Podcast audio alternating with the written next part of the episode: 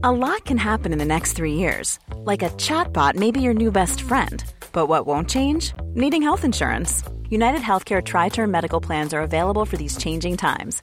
Underwritten by Golden Rule Insurance Company, they offer budget friendly, flexible coverage for people who are in between jobs or missed open enrollment. The plans last nearly three years in some states, with access to a nationwide network of doctors and hospitals. So, for whatever tomorrow brings, United Healthcare Tri Term Medical Plans may be for you. Learn more at uh1.com.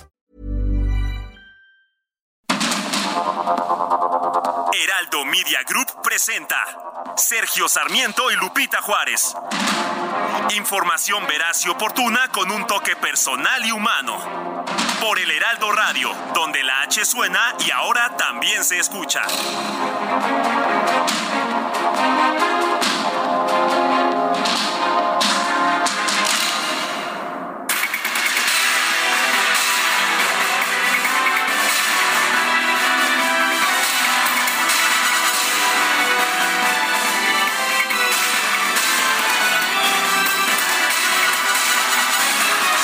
Son las 7 de la mañana con un minuto. Hoy es martes 3 de enero del 2023 y con el equipo completo, Guadalupe Juárez y un servidor Sergio Sarmiento y casi todo el equipo de producción, estamos listos para empezar la información esta mañana. Lo invito a quedarse con nosotros. Aquí estará, por supuesto, muy bien informado también podrá pasar un rato agradable, ya que si la noticia lo permite, a nosotros nos gusta darle su lado amable. Guadalupe Juárez, buen día. Hola, ¿qué tal? Qué gusto saludarte, Sergio Sarmiento. ¿Cómo te va? Feliz año, feliz todo. No nos habíamos visto hace mucho tiempo, hace varias semanas. Así es, habíamos, eh, estuvimos intercambiando lugares, efectivamente, o cubriéndonos el uno al otro. Así es, ¿cómo estás? Pues estoy ¿Cómo muy empiezas? bien. ¿Cómo arrancas Llegué este con 2023? las pilas muy cargadas, ah, o sea me que parece cuidado. excelente, me parece muy requete bien.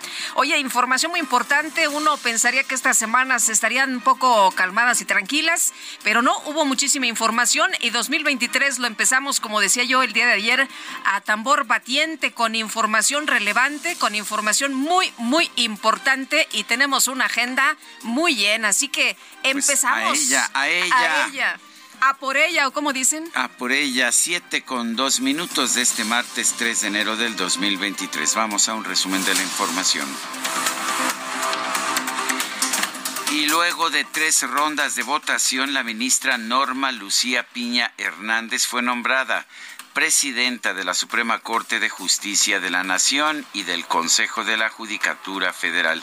Es la primera mujer en asumir estos cargos. Usted guardar y hacer guardar la constitución política de los Estados Unidos mexicanos y las leyes que de ella emanen y desempeñar leal y patrióticamente el cargo de presidenta de la Suprema Corte de Justicia de la Nación y del Consejo de la Judicatura Federal que se le ha conferido, mirando en todo por el bien y prosperidad de la Unión. Y si así no lo hace, que la nación se lo demande. Sí, protesto. Bueno, y en su primer mensaje, la ministra presidenta Norma Piña reconoció la determinación del Pleno de la Suprema Corte a favor de la equidad de género. Al mismo tiempo, al ser la primera mujer que preside este máximo tribunal, represento también a las mujeres. A nuestro nombre les agradezco la congruencia a mis compañeras y compañeros. Reconozco la importantísima determinación de la mayoría de este tribunal pleno de romper lo que parecía un inaccesible techo de cristal.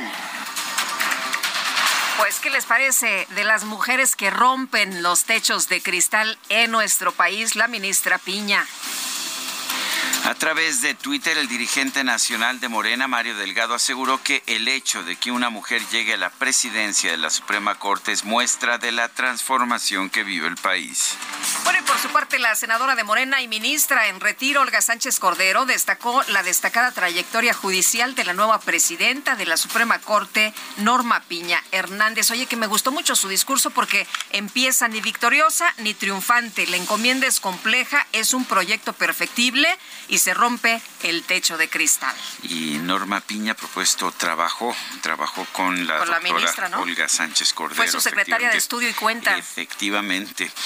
Eh, estaremos hablando un poco más adelante con la ahora senadora Olga Sánchez Cordero.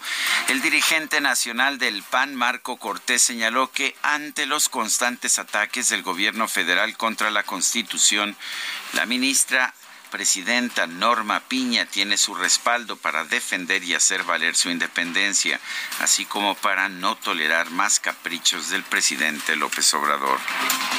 El líder nacional del PRD, Jesús Zambrano, celebró la decisión de la Suprema Corte de ejercer su autonomía al designar a la ministra Norma Piña como la primera mujer en la presidencia de este organismo y derrotar las pulsiones autoritarias de López Obrador. El consejero presidente del Instituto Nacional Electoral, Lorenzo Córdoba, aseguró que es una gran noticia para todos contar con una mujer profesional e independiente por primera vez al frente de la Suprema Corte de Justicia. Por cierto, ¿alguien sabe si el presidente López Obrador ya felicitó a la ministra Piñá? Pues yo no he sabido todavía. No, ¿verdad? A ver si en la mañanera. A ver, estaremos muy atentos de la mañanera a ver qué es lo que dice el presidente López Obrador. Él mencionó hace apenas unos días que la ministra Esquivel no era, no era este su, su gallo, ¿eh? que no era su favorita. Pero bueno, pues eh, todo mundo sabía que él le daba su respaldo, la defendió a lo largo de toda esta polémica por el plagio de tesis. Y antes de la votación, por cierto, la ministra Yasmín Esquivel pidió la palabra para emitir un mensaje. En este mensaje afirmó que las acusaciones en su contra por presunto plagio son una manipulación de los poderes fácticos para debilitar a la Suprema Corte. Ya ha insistido en que es la autora original de este trabajo, aunque ya también el otro autor, Baez, eh, Gutiérrez, él ha dicho que no es cierto, él presentó primero la tesis y que él es el autor original. La Fiscalía General de la Ciudad de México determinó que la ministra Yasmín Esquivel no copió ni en partes ni en su totalidad la tesis de licenciatura del abogado Edgar Ulises Báez Gutiérrez, sino que fue este quien tomó varias referencias y texto del proyecto de Esquivel Moza. La Fiscalía resolvió el caso en seis días y pues no se les ocurrió citar a declarar a Ulises Báez Gutiérrez, a Edgar Ulises Báez Gutiérrez con los testimonios, con los testimonios de la maestra directora de tesis, pensó que eso era suficiente. Bueno, y según, con una sola parte. Con una sola parte, no, pues según el expediente de la Fiscalía Capitalina, el supuesto testimonio de Edgar Ulises Báez Gutiérrez, en el que acepta haber tomado referencias del trabajo de la ministra Yasmín Esquivel, forma parte de un escrito dejado, fíjese usted qué curioso, en el domicilio de la asesora de tesis Marta Rodríguez Ortiz, que ahí eh, llegó alguien, alguien de manera anónima y puso, depositó este. Aunque en este la, ya en la en el texto completo de la fiscalía sí señalan que el notario, el notario 121 Amando Mastrici, eh, se trasladó a un domicilio en Xochimilco y que ahí es este hombre, Edgar Ulises Gutiérrez, le dijo, Edgar Ulises Báez Gutiérrez le dijo que, pues que lo que había dicho en el escrito era cierto. Eh, como él ha dicho, él ha dicho que no ha declarado para nada, pues aquí habría eh, una posibilidad de que el notario estuviera mintiendo. Pues hay una contradicción en todo caso, ¿no? Porque hay una eh, entrevista eh, de hace unos días que se publica de manera exclusiva donde este hombre en Eje Central afirma que él no ha rendido testimonio ante nadie, que él tiene neumonía, que está en su casa, que no ha podido acudir ante ninguna autoridad y que la tesis, el trabajo original es de él, que no hay lugar a dudas, ¿no? que el que presentó primero en 1986 fue él. Eso es lo que dice, lo, lo que dijo en esta entrevista y lo que dice este testimonio de un notario es distinto. ¿Quién está mintiendo? Bueno, pues habrá que ver. Eh, bueno, tras obtener nueve votos en la primera ronda de la elección, el magistrado Guillermo Valls Esponda fue nombrado nuevo presidente del Tribunal Federal de Justicia Administrativa para los siguientes tres años. Don Guillermo Valls Esponda, ¿protesta usted guiar su actividad a la luz de la Constitución, de nuestras leyes, del reglamento interior del Tribunal? y de los acuerdos que emitan el Pleno Jurisdiccional, el Pleno General y la Junta de Gobierno y Administración? Sí, protesto.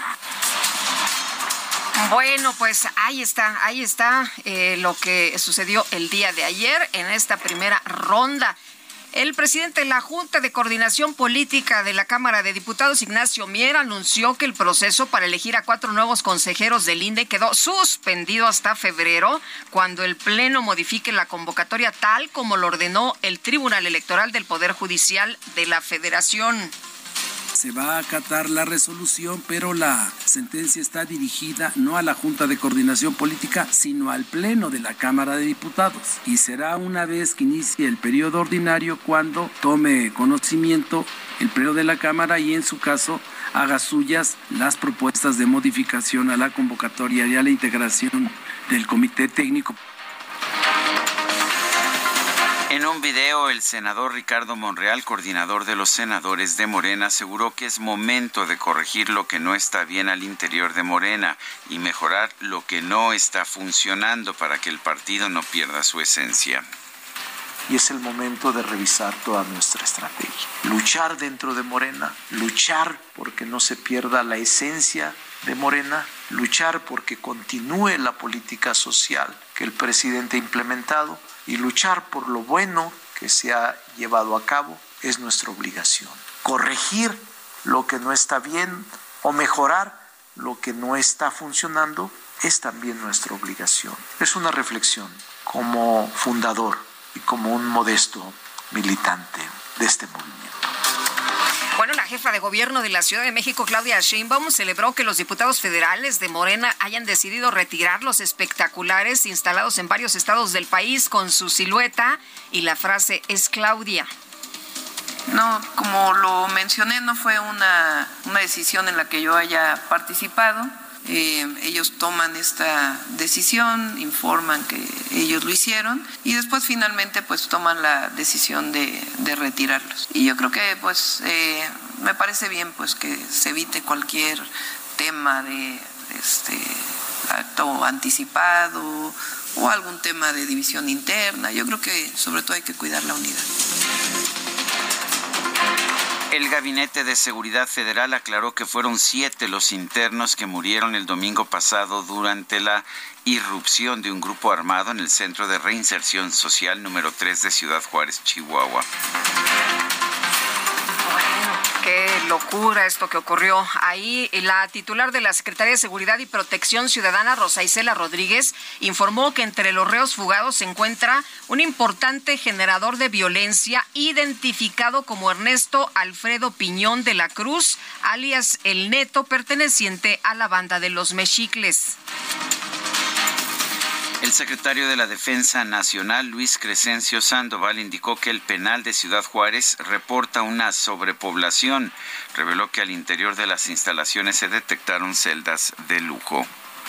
10 eh, celdas, por llamarles de alguna manera VIP, con, bien arregladas, con televisión, con condiciones diferentes a las que tiene las, las eh, celdas normales. Y de ahí es donde se asegura en una caja fuerte este, este recurso, parte del recurso.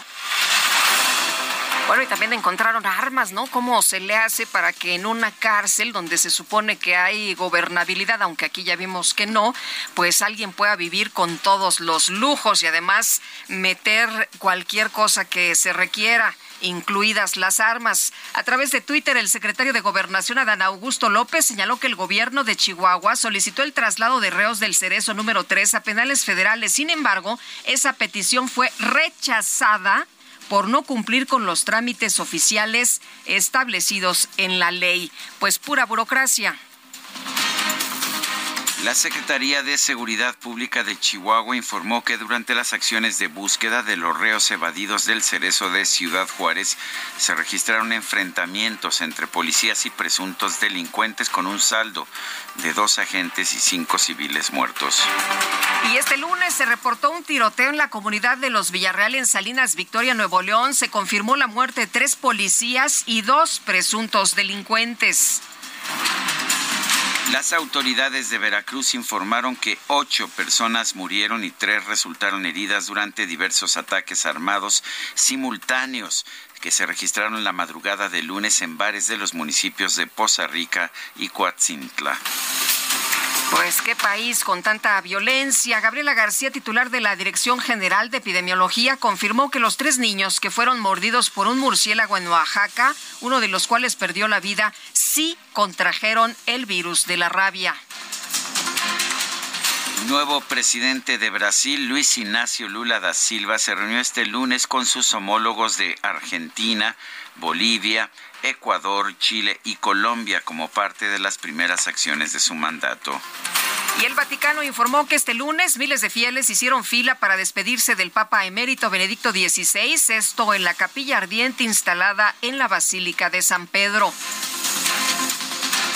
En información deportiva, este lunes se llevó a cabo una ceremonia para despedir a Pelé en el estadio de Vila Belmiro, Casa del Santos de Brasil, donde el exfutbolista pasó la mayor parte de su carrera deportiva. Y qué impresión lo que sucedió en el partido de este lunes por la noche de la NFL entre los bengalíes de Cincinnati y los Bills de Buffalo, que fue suspendido debido a que el safety Damar Hamlin se desplomó en el campo tras recibir una, una tacleada. Actualmente se reporta en estado crítico, lo tuvieron que intubar, estuvieron ahí en el campo, hasta el campo llegó la ambulancia, se eh, tiene la, la, jugada, se desploma, parecía que pues todo iba a quedar normal, él se levanta y de pronto se desploma, se, desvanece.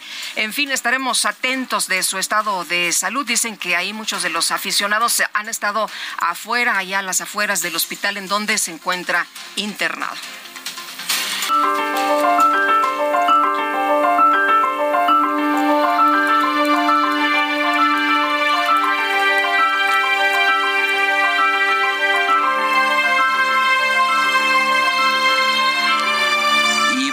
A la frase del día.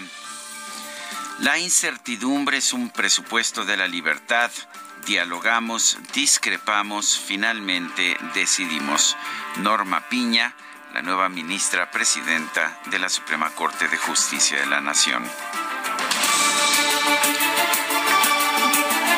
Bueno, y las preguntas, las preguntas, esta mañana ya coloqué una pregunta en mi cuenta personal de Twitter, arroba Sergio Sarmiento. La pregunta es la siguiente, gracias. La pregunta es la siguiente, ¿demuestra la elección de Norma Piña como ministra presidenta que tenemos una Suprema Corte independiente, nos dice que sí, eh, hasta este momento 62.9%, que no 8.3%, no sabemos 28.8%. En 46 minutos hemos recibido 1.132 votos.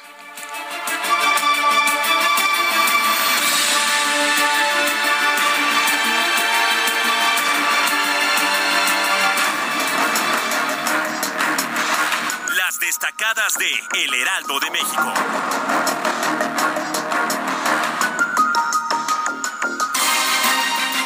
Y ya está con nosotros aquí en la cabina Ángel Gutiérrez con las destacadas del Heraldo. Ángel, ¿cómo te va? Muy buenos días. Lupita, Sergio, muy buenos días amigos que nos escuchan. Así es, llegamos a este martes con mucha información que se publica en el Heraldo de México. Así que, ¿qué les parece si comenzamos de una vez con las destacadas del Heraldo? País. Norma Piña es la nueva presidenta de la Corte. Fue elegida con seis votos para el periodo 2023-2026. Aseguró que ahora representa a los ministros, a los consejeros y a las mujeres. Ciudad de México. Elección 2024. Sheinbaum destaca liderato en encuestas. Les pesa a los adversarios verla arriba, dijo. Acertado, quitar anuncios de Es Claudia. Mercados. Noviembre 2022. Remesas desaceleran.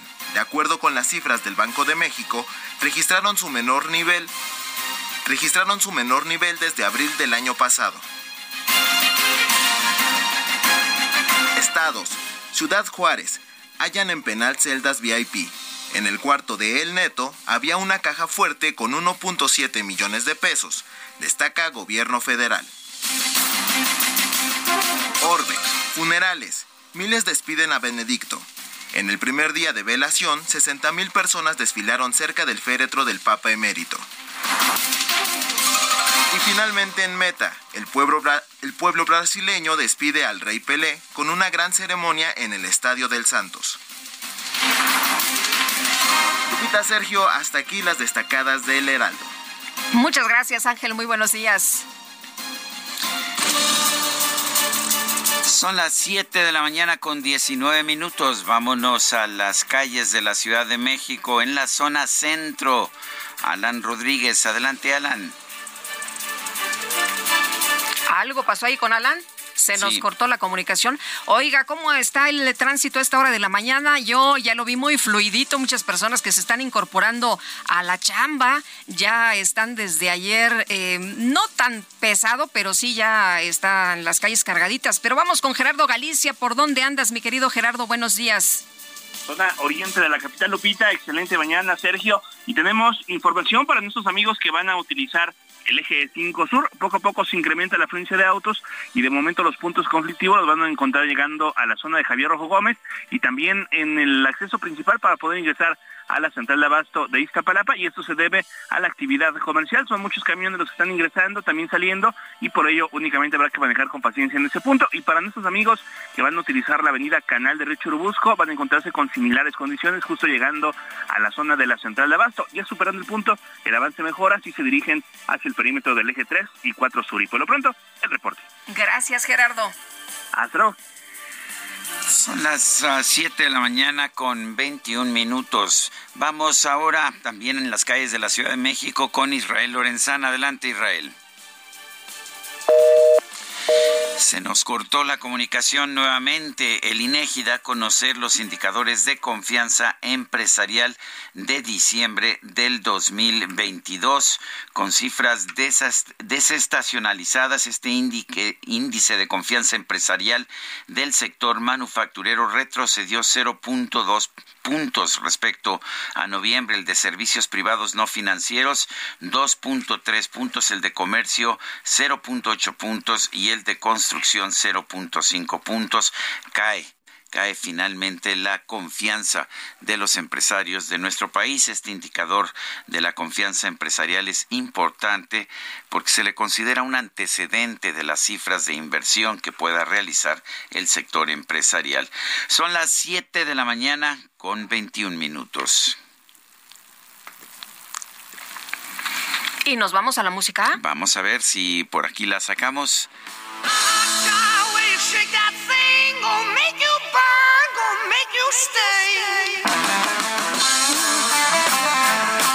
Oye, qué buena manera de empezar esta mañana. ¿Te gusta? ¿Te gusta el hard rock? Me gusta, me gusta. ¿Te gusta Led Zeppelin? Sí, por supuesto. Y la Fer también, ¿eh? También es, también es rockera de corazón. Dura, dura. Pues hoy estamos festejando el cumple de, de John Richard Baldwin, mejor conocido como John Paul Jones, eh, multiinstrumentista, compositor, fue bajista y teclista del grupo británico Led Zeppelin. Es considerado uno de los mejores bajistas de la historia del rock. Y bueno, pues hoy cumple, hoy cumple son 46 y, y 3 son, está cumpliendo o 77 años es lo que está cumpliendo el día de hoy. Todos bien chavos, ¿no? Pues este... Estos rockeros que tanto nos gustan. está cumpliendo 77 años, nació el 3 de enero de 1946 en Sidcup, en Inglaterra, en el Reino Unido.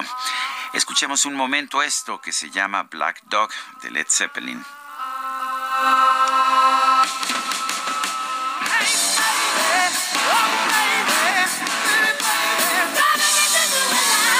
Qué crees, Lupita? Alan Rodríguez ya se despertó con la música de Led Zeppelin. No me digas, no me digas, yo pensé que andaba apenas ahí queriendo levantar el vuelo. Pero ya estás, ¿verdad, Alan? Buenos días. Sergio Lupita, muy buenos días. Estamos más que despiertos y ya listos para darles un reporte de vialidad desde la zona centro de la Ciudad de México. Avenida Izazaga, desde el cruce con Pino Suárez hasta Lázaro Cárdenas, presenta avance constante. Avenida Fray Servando, con ligeros asentamientos desde el eje central hasta Congreso de la Unión, superando el punto. El avance es constante hasta la Avenida Francisco del Paso y Troncoso. Toma en cuenta este punto de la Avenida eh, Fray Servando a la altura del mercado de Sonora, en donde ya se encuentra instalado el mercado de juguetes para todos los Reyes Magos. Estará funcionando a partir de las 7 de la mañana y hasta las 10 de la noche para que todos nuestros amigos lo tomen en consideración y manejen con mucha precaución si pasan por esta zona. Es el reporte que tenemos. Muy bien, Alan, muchas gracias. Muy buenos días. Continuamos al Buen día. Son las 7 de la mañana con 24 minutos. Vamos a una pausa. Regresamos Guadalupe Juárez y Sergio Sarmiento.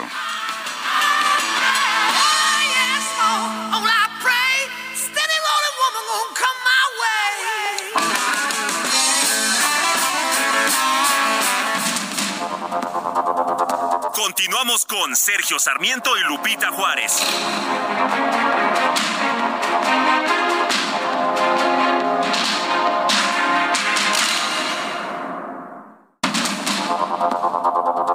Continuamos con Sergio Sarmiento y Lupita Juárez por el Heraldo Radio.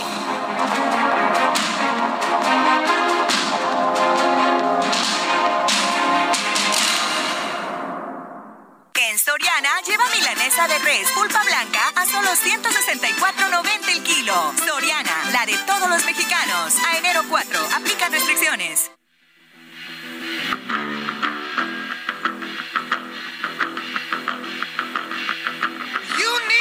cool.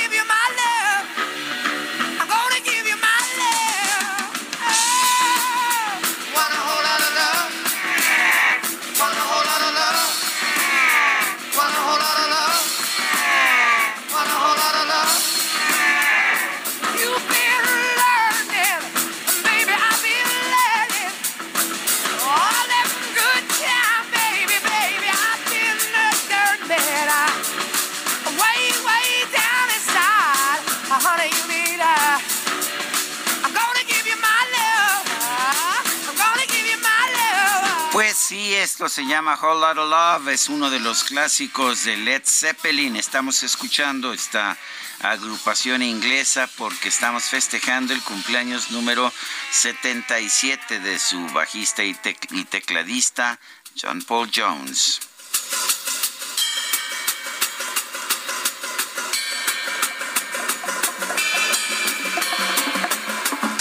Se oye bien, se oye muy bien para empezar esta mañana, oye, para aprendernos. Y vámonos a los mensajes. Buenos días, Sergio y Lupita. Les saludo afectuosamente. Soy Luis López Sotero y mi comentario es, con respecto a la señora Yasmín Esquivel, tenga tantita dignidad, es mejor que renuncie como ministra de la Suprema Corte de Justicia de la Nación, no sea el arroz negro en esa institución.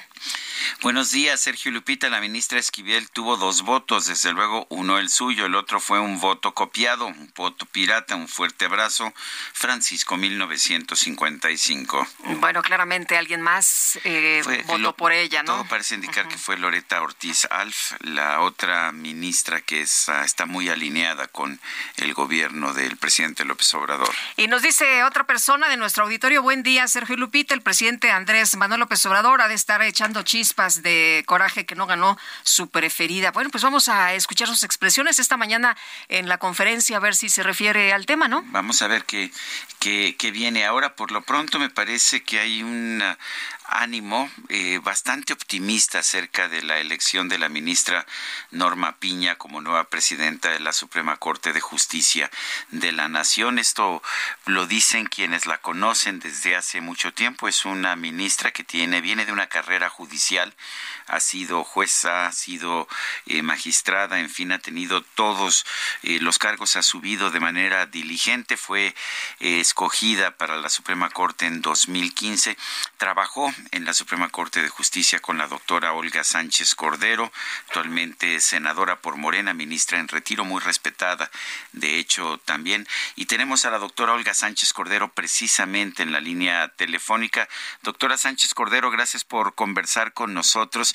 Eh, sé que la ministra Norma Piña trabajó, la, la ahora ministra presidenta, trabajó con usted. Cuéntenos cómo fue que terminó con usted? Eh, ¿Qué tal fue su trabajo? Cuéntenos un poquito de ella antes de estar en la Suprema Corte ya como ministra y antes, por supuesto, de ser electa ministra presidenta. Ay, Sergio, muy buenos días. Gracias por esta oportunidad. Gracias, Lupita. Hola, ¿qué tal, doctora? Buenos días. De dirigirme a ustedes y a tu auditorio. Mira, efectivamente, yo cuando llegué a la Suprema Corte en febrero de 1995, ella ya estaba como secretaria de Estudio y Cuenta de otros ministros. Y yo, la verdad de las cosas, pues ausculté dentro de la Corte quiénes eran las mejores y los mejores secretarios de Estudio y Cuenta. Entonces, a mí muchas personas me dijeron, eh, quédate con Norma Piña. Norma Piña es muy buena, es una mujer muy trabajadora y es una mujer que conoce muy bien eh, todo el tema del amparo y conoce muy bien realmente eh, la elaboración de los proyectos de resolución. Entonces yo le, la invité, la invité a quedarse conmigo. Esto fue, imagínate, 1995. La invité a quedarse conmigo, ella ya llevaba algunos años ahí en la Suprema Corte, pocos, pero ya llevaba algunos años. Y también eh, tenía ya otra carrera judicial anterior de de varias cuestiones, como creo que fue actuaria también, en fin. Entonces, eh, a mí realmente no tienes idea cuántos proyectos me ayudó a hacer y caminamos juntos casi cuatro años. Eh, me ayudó muchísimo, muchísimo de verdad, porque es una mujer muy preparada, muy capaz. Eh, incluso ah, me encantó porque ahí precisamente siendo ella mi secretaria estoy cuenta eh, tuvo a sus gemelitos. Entonces, eh, fue una gran, gran, gran compañera y sobre todo una mujer muy profesional. Doctora, eh, ayer... perdón, nada más, se fue ya cuando se hizo jueza de distrito, es decir, cuando ganó la oposición de jueza de distrito fue cuando ya dejó la ponencia de la primera sala adscrita a mí. Ya, gracias, Lupita. Perdón, doctora, pensé que, había terminado. Eh, la, ministra eh, Piña rompe el techo de, cristal, decía ayer en su, eh, en su discurso que me pareció, la verdad, sensacional cuando se refiere a las mujeres, cuando dice, bueno, todas estamos aquí, me siento protegida, me siento fuerte, me siento acuerpada. Habla de romper el techo de cristal, pero también habla de otra cosa muy importante. ella dice que, pues, este tema de la columna vertebral que debe haber en el, en el sistema, que es la independencia judicial. Eh, doctora, ¿cómo ve usted estos dos temas por los que empieza la ministra? El tema, yo te lo voy a platicar desde mi propia experiencia. Sí. Mi propia experiencia. Cuando yo llegué a la Corte y cuando se vino la primera, eh, digamos, elección de presidente y después la elección de Genaro Góngora, yo le pregunté a algún ministro, claro que era de la generación anterior, ¿eh? Ahora sí que te voy a decir que en paz descanse y voy a omitir su nombre, le voy a decir, a ver, yo quiero que me dé una sola razón por la cual una mujer no puede presidir esta Suprema Corte. Y la respuesta fue para mí demoledora. Me dijo, mire Olguita, acuérdese que a los hombres no nos gusta que nos manden las mujeres. Esa fue su respuesta. No que no tuviéramos capacidad, no que no eh, habríamos tenido un esfuerzo enorme para lograr llegar a algún lugar. No, simplemente, claro que te estoy hablando de generaciones anteriores. Bueno, cuando, yo estuve en la pero no, no, ha cambiado mucho la, la situación. Yo, he seguido escuchando ese tipo de argumentación. Sí. Este, pues mira, Sergio, yo te voy a decir algo que, que para mí fue como un balde de abuelada, ¿no? Este, pero además yo eh, casi toda mi carrera en la Suprema Corte estuve única y exclusivamente como única mujer entre eh, los 11 que éramos 10 hombres y yo. O sea, mi, mi, mi, ¿cómo te diré? Mi perspectiva, mi posibilidad era prácticamente nula, prácticamente nula. Yo sabía que no iban a votar por mí ninguno. Sabía que estaban entre ellos la, la presidencia de la Corte.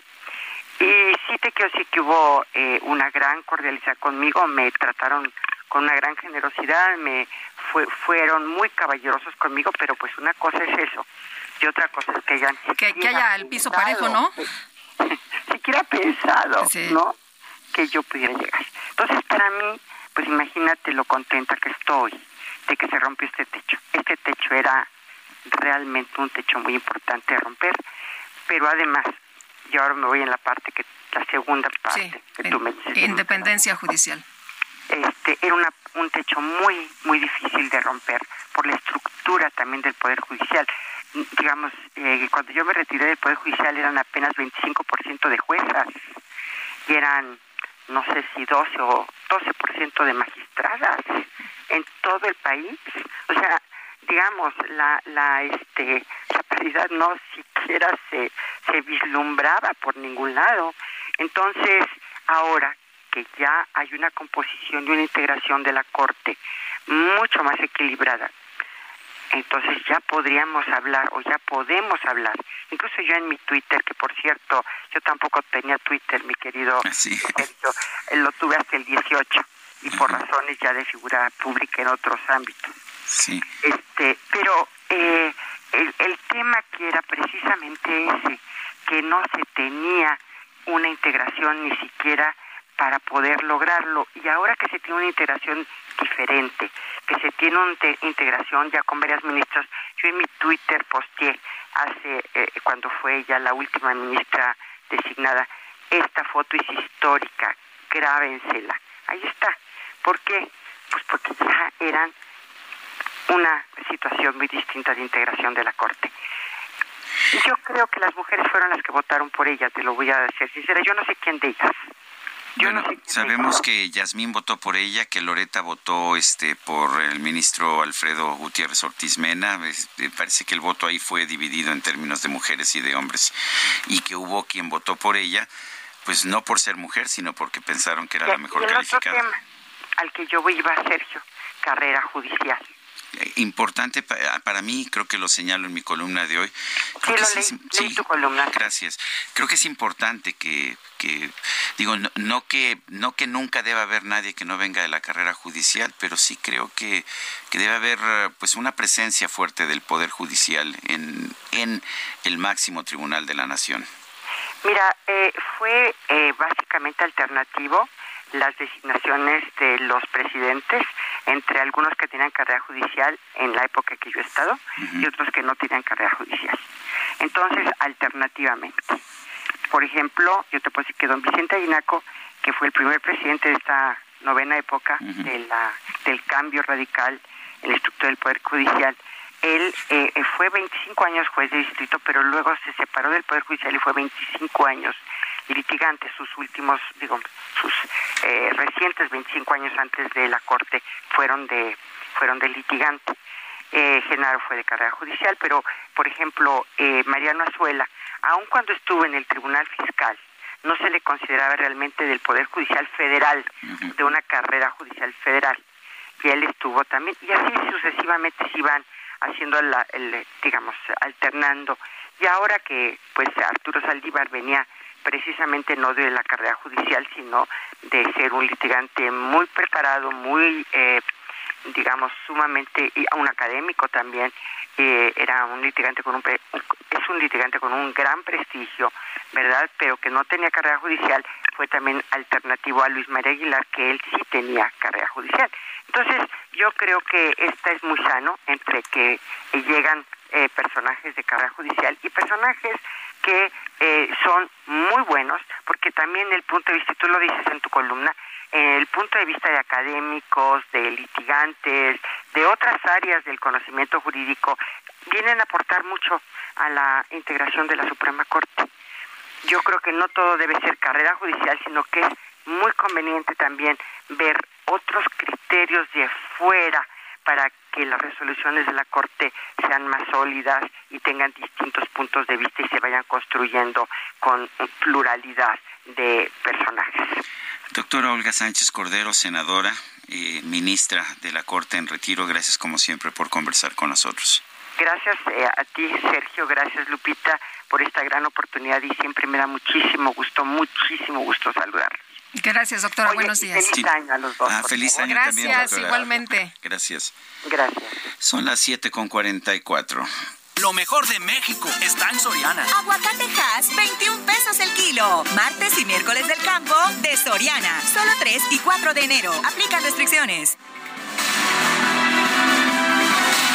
pues estuvo interesante. Ayer todo el mundo pendiente de la pues eh, transmisión en vivo de lo que se tenía que determinar allí en la Suprema Corte de Justicia de la Nación, con seis votos a favor y cinco en contra. Este lunes la ministra Norma Lucía Piña Hernández rindió protesta como la primera presidenta, la primera mujer, la Suprema Corte de Justicia de la Nación en llegar a este encargo. Y Javier Martín Reyes, investigador de tiempo completo en el Instituto de Investigaciones Jurídicas de la UNAM, gracias por platicar con nosotros esta mañana. Buenos días. Hola, ¿qué tal? Buenos días, eh, Lupita, Sergio, como siempre, con el gusto de saludarles a ustedes y a todo el auditorio.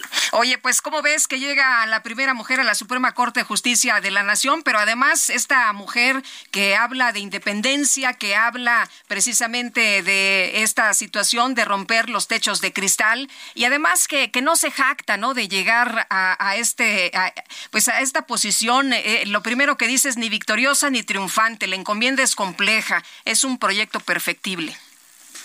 No, a ver, yo, te diría, creo que los, los dos datos son relevantes, ¿no? Es decir, eh, que históricamente el Poder Judicial siempre hubiera estado encabezado eh, por un hombre y hayan tenido que pasar eh, literalmente prácticamente 200 años para que llegara una mujer, bueno, pues nos, nos dice, ¿no? Lo, lo mucho que ha costado ir rompiendo esos obstáculos, como decía la propia ministra, pues uno de los más duros techos de cristal se, se rompe el día de ayer, pero también habría que decirlo, este, Lupita, pues había dos candidaturas de mujeres que eran radicalmente diferentes, ¿no? Por un lado Yasmín Esquivel Moza, por el otro eh, Norma eh, Piña. Eh, elige, ¿no? La mayoría de los integrantes de la Corte, yo diría a una de las ministras que mayor independencia ha mostrado durante los últimos meses. Si vemos su récord de votaciones en asuntos importantes, ¿no? Eh, lo que votó en consulta eh, para enjuiciar expresidentes, lo que votó en esa muy controvertida acción de inconstitucionalidad en contra de las reformas a la ley de la industria eh, eléctrica, en esos asuntos donde la administración López Obradorista metió muchísima presión al Poder Judicial, lo que veremos es que Norma Piña, probablemente con Javier Lainez, ¿no? fue una de las integrantes que mayor independencia mostró. Entonces, en ese sentido, creo que el mensaje que manda la Suprema Corte de Justicia el día de ayer es, es muy claro, es un mensaje a favor de, a favor de la autonomía, a favor eh, de la independencia.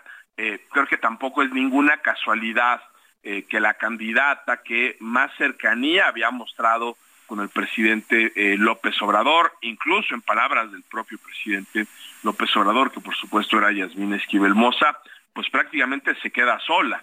¿No? En la primera ronda de votación obtiene dos votos, pero en la segunda ronda se queda nada más con, eh, con, su voto, ¿no? Entonces, hombre, eh, creo que la Corte creo que estaba en una encrucijada, ¿no? De decidir si continuaba eh, con una perspectiva, déjame ponerlo así, que defendió el presidente Saldívar o el expresidente Saldívar, que de alguna manera, y para bien y para mal, a lo que le apostó fue a la cercanía, a la colaboración, a los pactos, que muchas veces desgraciadamente terminaron en una subordinación del Poder Judicial, o si apostaba por una ruta eh, diferente, por un perfil que garantizara una mayor eh, independencia, y creo que afortunadamente no la mayoría de los integrantes eh, de la Corte apuestan por este muy buen perfil que es este Norma Piña. ¿Qué va a pasar ahora con Yasmín Esquivel? Ella eh, afirma que fue objeto de plagio, que ella no plagió, eh, ha presentado sus argumentos, presentó una denuncia ante la fiscalía que pues milagrosamente se resolvió en seis días, nunca había visto una averiguación tan rápida, eh, y que dicen que pues que no, que ella fue plagiada. ¿Qué opinas tú de eso y qué va a pasar ahora? la UNAM dijo que va a considerar pues las declaraciones de, del otro alumno, del, de, este, de este alumno que Baez, eh, eh Rodríguez. Gutiérrez, sí. Eh, Gutiérrez. Eh, pero ¿qué va a pasar ahora? ¿Qué, ¿Cuáles son los, las opciones que tú ves que, que se van a presentar? pues mira, Sergio, yo creo que esto corre, digamos, por, por dos vías que, que, van un poco por separado. Hay pues ya lo decías tú, una investigación de índole académica que en este momento está en manos eh, de un comité de la Facultad de Estudios Superiores eh, de Aragón, que lo que tiene que determinar, pues ya no es si hay plagio o no hay plagio, pues es evidente que estamos frente a dos documentos prácticamente eh, idénticos. Vaya, entonces e, esa parte creo que no va a ser difícil para el comité, pero ciertamente no tenemos no el tema de determinar las responsabilidades individuales. Yo tengo la impresión de que toda la evidencia juega en contra de la ministra Yasmín Esquivel, así lo dice incluso el propio rector de la UNAM, ¿no? Enrique Graue, en un comunicado eh, duro, fuerte, que él mismo este, eh, firma, ¿no? Creo que si se retrasó la resolución del asunto es precisamente por lo que mencionas, porque presenta eh, la directora de tesis, que también, pues al parecer está muy involucrada, ¿no? En estas irregularidades, presenta ella un testimonio que ya lo decías tú, tenía una serie de hechos bastante pocos verosímiles, ¿no? Porque lo que dice ese eh, testimonio básicamente es que la directora de tesis, así de la nada y a propósito de nada, recibe en su casa no una supuesta carta firmada por el alumno que primero defendió la, tesis, Edgar Ulises eh, eh, Evaes. Ese mismo día que le llega mágicamente la carta a su casa, se va con un notario público, encuentran a esta persona supuestamente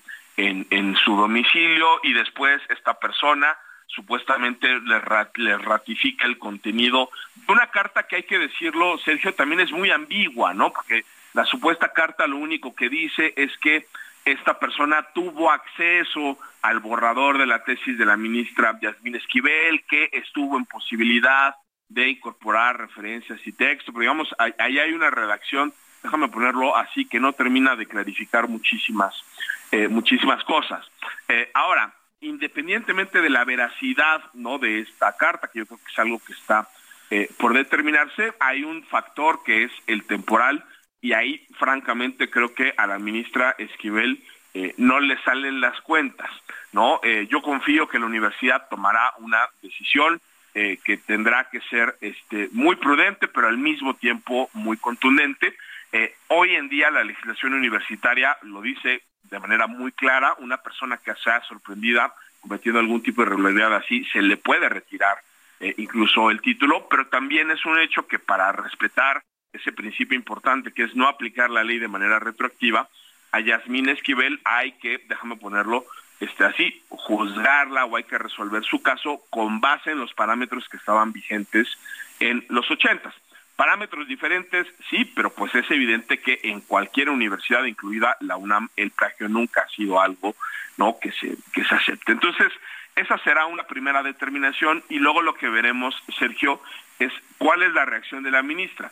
Eh, yo pensaría que por una cuestión de responsabilidad elemental, una jueza constitucional a la que se le quita un título de licenciatura en Derecho, que es requisito indispensable para acceder a la Corte, pues creo que tendría que hacerse a un lado, ¿no? Pero sí creo que por la manera en que ha reaccionado la, ministra Esquivel, eh, a mí me hubiera gustado, por ejemplo, que retirara su candidatura eh, a la presidencia, pues porque, vaya, estaba la investigación, la evidencia era muy contundente, pero todos vimos lo que pasó. La ministra redobló la apuesta y todavía el día de ayer en la sesión da un discurso donde insiste que esto es un ataque del exterior. Esto no es un ataque del exterior, esto es simple y sencillamente que hay evidencia muy contundente de que ella cometió este el, el, plagio, entonces sí tendremos que esperar, Sergio, yo diría, en un primer momento esa determinación que tome la UNAM y después tendremos que ver cuál es la reacción de la propia eh, eh, ministra, que yo lo, lo, digo con, con, respeto, pues creo que por cómo se ha comportado no eh, recientemente, pues muy probablemente irá a combatir esta determinación y yo creo que desgraciadamente pues esto será un caso que todavía tardará mucho en resolverse y vaya que nos dará eh, materia para, para, para hablar después. Muy bien, pues Javier, como siempre apreciamos mucho que puedas platicar con nosotros. Muy buenos días, un abrazo. No, hombre, para el contrario, Lupita, Sergio, les mando un abrazo muy fuerte. Son las 7.53. Lo mejor de México está en Soriana. Plátano, 9.80 el kilo. Martes y miércoles del campo de Soriana. Solo 3 y 4 de enero. Aplican restricciones.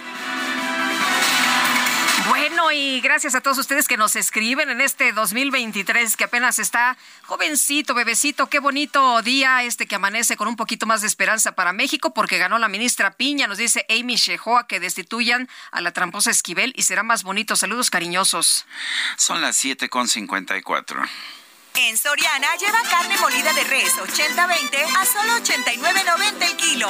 Soriana, la de todos los mexicanos. A enero 4, aplican restricciones. 7 con 54, nuestro número para que nos mande mensajes de WhatsApp es el 55 2010 96 47. Vamos a una pausa y regresamos.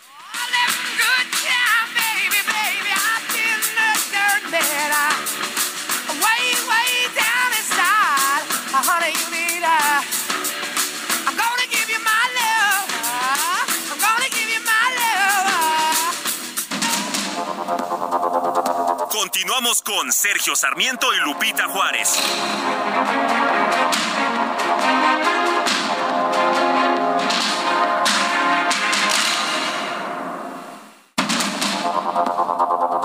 Continuamos con Sergio Sarmiento y Lupita Juárez por el Heraldo Radio.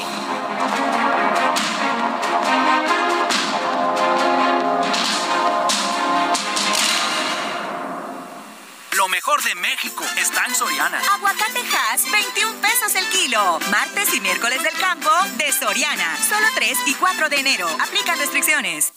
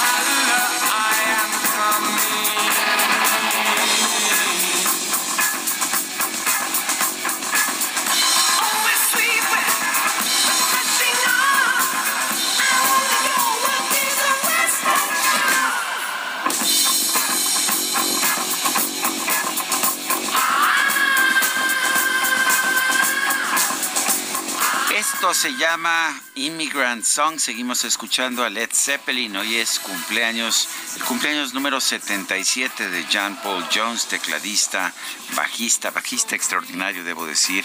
Eh, ha tenido una influencia impresionante en otros bajistas.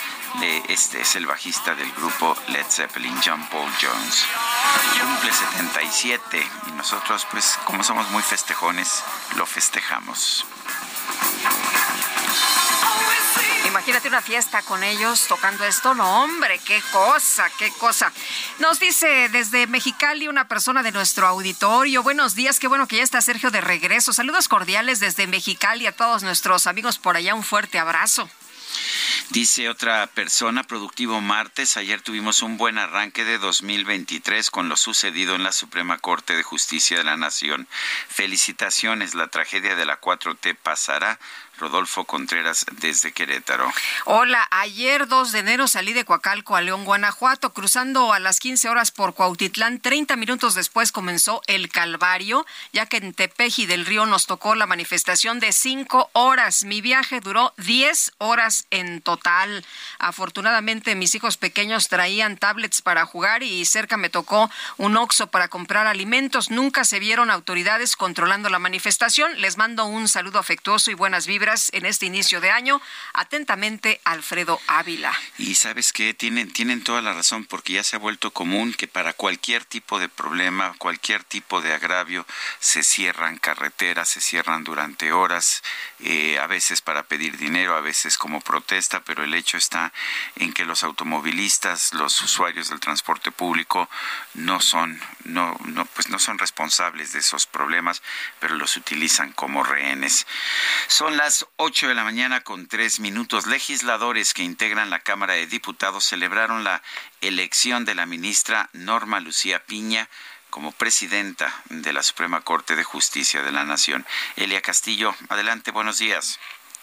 Muy buenos días, Sergio Lupita, los saludo con mucho gusto. Feliz inicio de año para ustedes y el auditorio. Bueno, pues así es, les comento que diputados de todas las fuerzas parlamentarias eh, efectivamente celebraron la elección de la ministra Norma Lucía Piña Hernández como presidente de la Suprema Corte de Justicia de la Nación para el periodo 2023-2026 y lo calificaron como un hecho histórico. A través de sus diferentes cuentas de Twitter, los legisladores de oposición y de Morena y aliados se pronunciaron por la elección de la ministra, quien, recordemos, por seis votos a favor de los once ministros que participaron, ganó la elección a su contrincante más cercano, el ministro Alfredo Gutiérrez Ortiz Mena.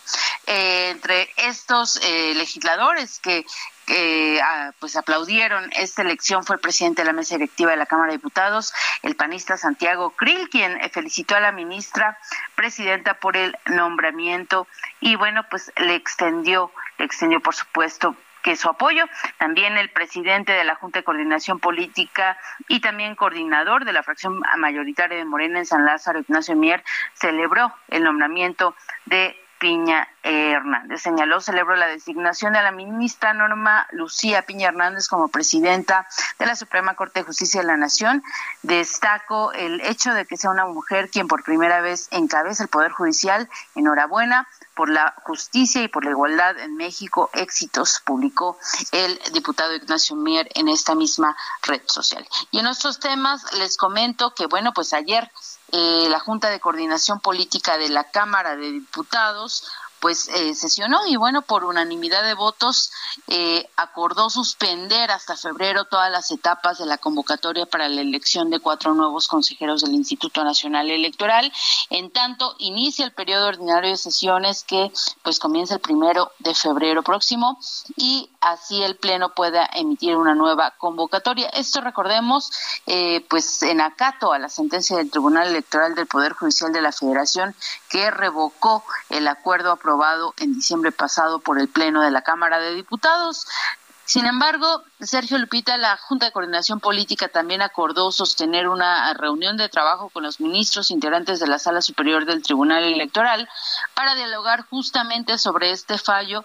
Y bueno, a pesar de que dijeron que van a acatar este fallo, también están o alistan eh, interponer recursos jurídicos para impugnar el fallo de la sala superior por presunta invasión de atribuciones y en esto está trabajando la dirección jurídica en, San Lázaro y con base en ello, bueno, pues la próxima semana definirán la ruta jurídica que seguirán en este tema. En tanto, pues la convocatoria está completamente parada. Se tenía previsto que el próximo 6 de enero quedara integrado el comité técnico que evaluará a los candidatos que aspiran a obtener cualquiera de estos cuatro eh, cualquiera de estos cuatro cargos a consejero electoral y pues quedan suspendidas todas las etapas hasta que el Pleno de la Cámara de Diputados emita, apruebe otra nueva convocatoria. Este es el reporte que les tengo. Muy bien, pues uh, Elia Castillo, muchas gracias por esta información. Muy buenos días. Buenos días y precisamente para hablar del tema vamos a conversar esta mañana con el diputado Jorge Triana, que es vicecoordinador del PAN en la Cámara de Diputados. Jorge, ¿cómo te va? Muy buenos días, feliz año. Feliz año, Lupita, Sergio. Lo mejor para este año que, viene y gusto saludarlos. Eh, pues eh, Jorge, la Jucopu de la Cámara de Diputados se acuerda suspender hasta febrero, como nos decía Elia Castillo, todas las etapas de la convocatoria para la elección de los nuevos eh, consejeros, de cuatro nuevos consejeros. ¿Les va a dar tiempo de hacer todos los procesos? ¿No, no están ya muy presionados? Bueno, pues eh, eh, presionados no, porque tenemos 58 días exactamente para poder llevar a cabo nuestro nuestro proceso. Creo que estamos eh, holgados de tiempo, incluso si hacemos nuestro trabajo en tiempo y forma. Esto era previsible que sucediera, toda vez que teníamos esta suspensión de parte del Tribunal Electoral, y hay que recordar que la convocatoria o el proceso, el acuerdo que crea este proceso, se aprueba en Junta de Coordinación Política, pero ratifica el Pleno, y el Pleno no se va a reunir hasta febrero, que inicia nuestro periodo, entonces pues vamos a tener que, que, esperar para para poder eh, dar seguimiento al, al calendario que se tenía previsto, ¿no?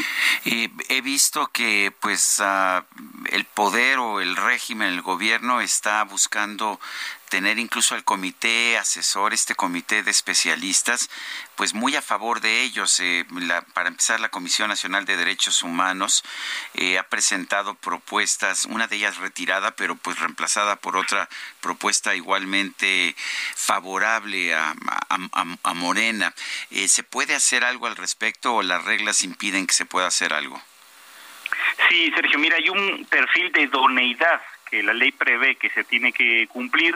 Recordemos que el comité está compuesto por tres nombramientos de la Junta de Coordinación Política, que hasta el momento no ha habido nombramientos oficiales o propuestas oficiales, dos de parte del INAI, que creo que hubo dos, dos propuestas muy objetivas, dos propuestas que están alejadas de contaminación partidista y dos propuestas muy lamentables de la Comisión de Derechos Humanos, que si bien es cierto una de ellas ya fue sustituida, como tú bien apuntas, eh, fue sustituida por otra que también es una persona muy cercana a Morena y al partido del gobierno, y además estos dos nombramientos no fueron avalados o ni siquiera los conoció el, eh, el, eh, el Consejo Consultivo de la propia Comisión de Derechos Humanos. Esto es recurrible, cualquier aspirante a consejero electoral puede puede impugnar estos nombramientos una vez que queden eh, aprobados en firme a través de un juicio de, de, de, protección de derechos políticos electorales ante el propio Tribunal Electoral del Poder Judicial de la Federación. Si no cubren el perfil de idoneidad, los dados estarán cargados. Y quien va a decidir finalmente eh, pues, eh, pues qué tanto sesgo político va a tener, que no debería de tenerlo, este comité va a ser la Junta de Coordinación Política, donde Morena y aliados tienen tienen eh, mayoría para pues para imponerlo y esperemos que haya altura de miras para que haya pluralidad y que no y que no se cargue por completo el trabajo de este comité. Oye, ¿qué, qué va a pasar entonces ahora, Jorge? ¿Nos esperamos a, que sesione eh, la Cámara en pleno y, ahí van a empezar eh, a retomar este tema? Sí, mira, nosotros en nuestra última sesión del periodo ordinario pasado, aprobamos el acuerdo de la Junta de Coordinación Política que incluía esta convocatoria. Después de la, prevención o la suspensión de la que fuimos objeto por parte del tribunal, que me parece atendible, por lo menos parcialmente, lo que dice el tribunal, bueno, pues vamos a tener que esperar a, que se lleve a cabo un nuevo acuerdo y que sea sometido otra vez a votación por parte del Pleno. Esto sucederá, pues, eh, aparentemente el día primero de febrero y a partir de ahí comenzará otra vez el proceso. Se integrará el comité técnico evaluador, eh, posteriormente ellos emitirán una convocatoria, se conformarán quintetas, cuatro quintetas porque son cuatro espacios los que hay que elegir eh, y tendremos que aprobar por mayoría calificada dos terceras partes eh, pues a estos nombres que van a ocupar el, el, cargo de consejero electoral. En caso de que no se junte esta mayoría, recordar que lo que se está eh, previendo es que nos vayamos a una insaculación en Cámara de Diputados. Y si ni así nos podemos poner de acuerdo, eh, lo, lo que la ley está previniendo es que el proceso se va directamente a la Suprema Corte de Justicia de la Nación. Bueno, por lo pronto la Suprema Corte ha demostrado autonomía, ¿no? Con la votación de ayer. ¿Qué opinas de eso? No, a nosotros nos da muchísima tranquilidad lo que sucedió el día de ayer creo que claramente había un intento por eh, tripular el Poder Judicial, que ya tenía cierto control desde la presidencia, el gobierno, pero que con la decisión que se tomó ayer, bueno, pues eh, queda claro que hay autonomía, que hay instituciones todavía, eh, queda al mando o al frente del Pleno de la Suprema Corte una persona que ha mostrado mucha independencia en sus decisiones. Creo que tenemos mucho que aplaudir, mucho que celebrar.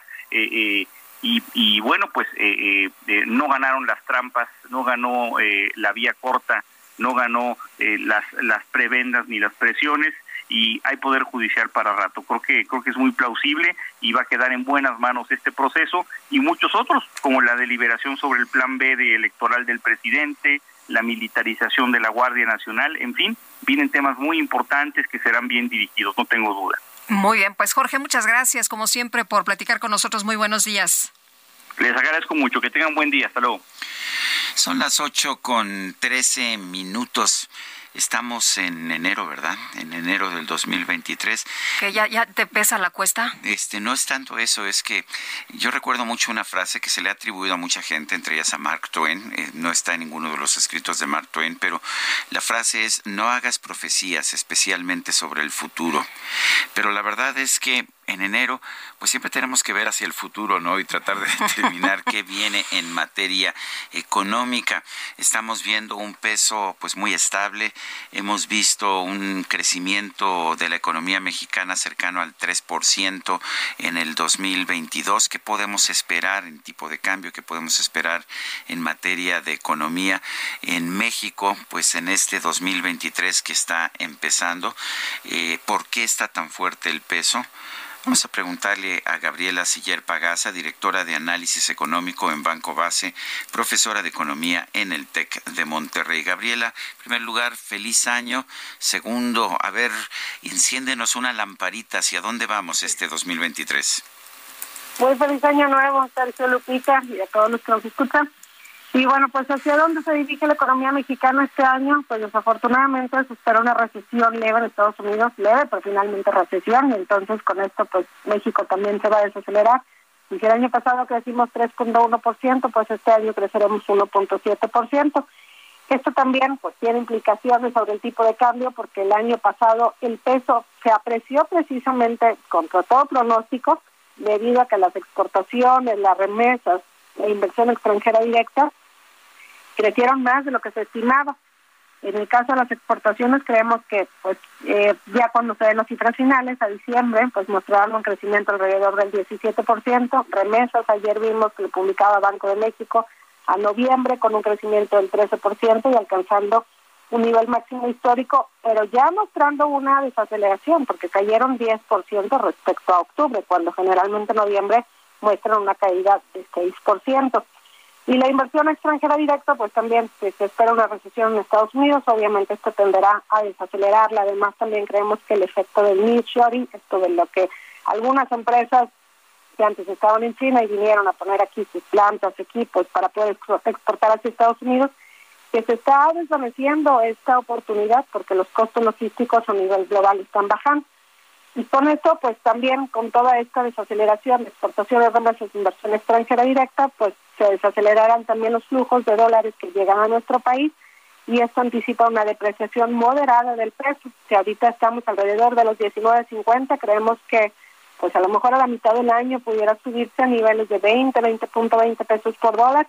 Inclusive también pues es consistente con la expectativa de que el Banco de México va a seguir subiendo su tasa de interés pero creemos que solamente hasta 11.5%. Si la FED la sube más de 5.5%, que para México implica un incremento de la tasa hasta 11.5%, pues entonces ahí ya habrá un desacoplamiento de la política monetaria del Banco de México con la Reserva Federal.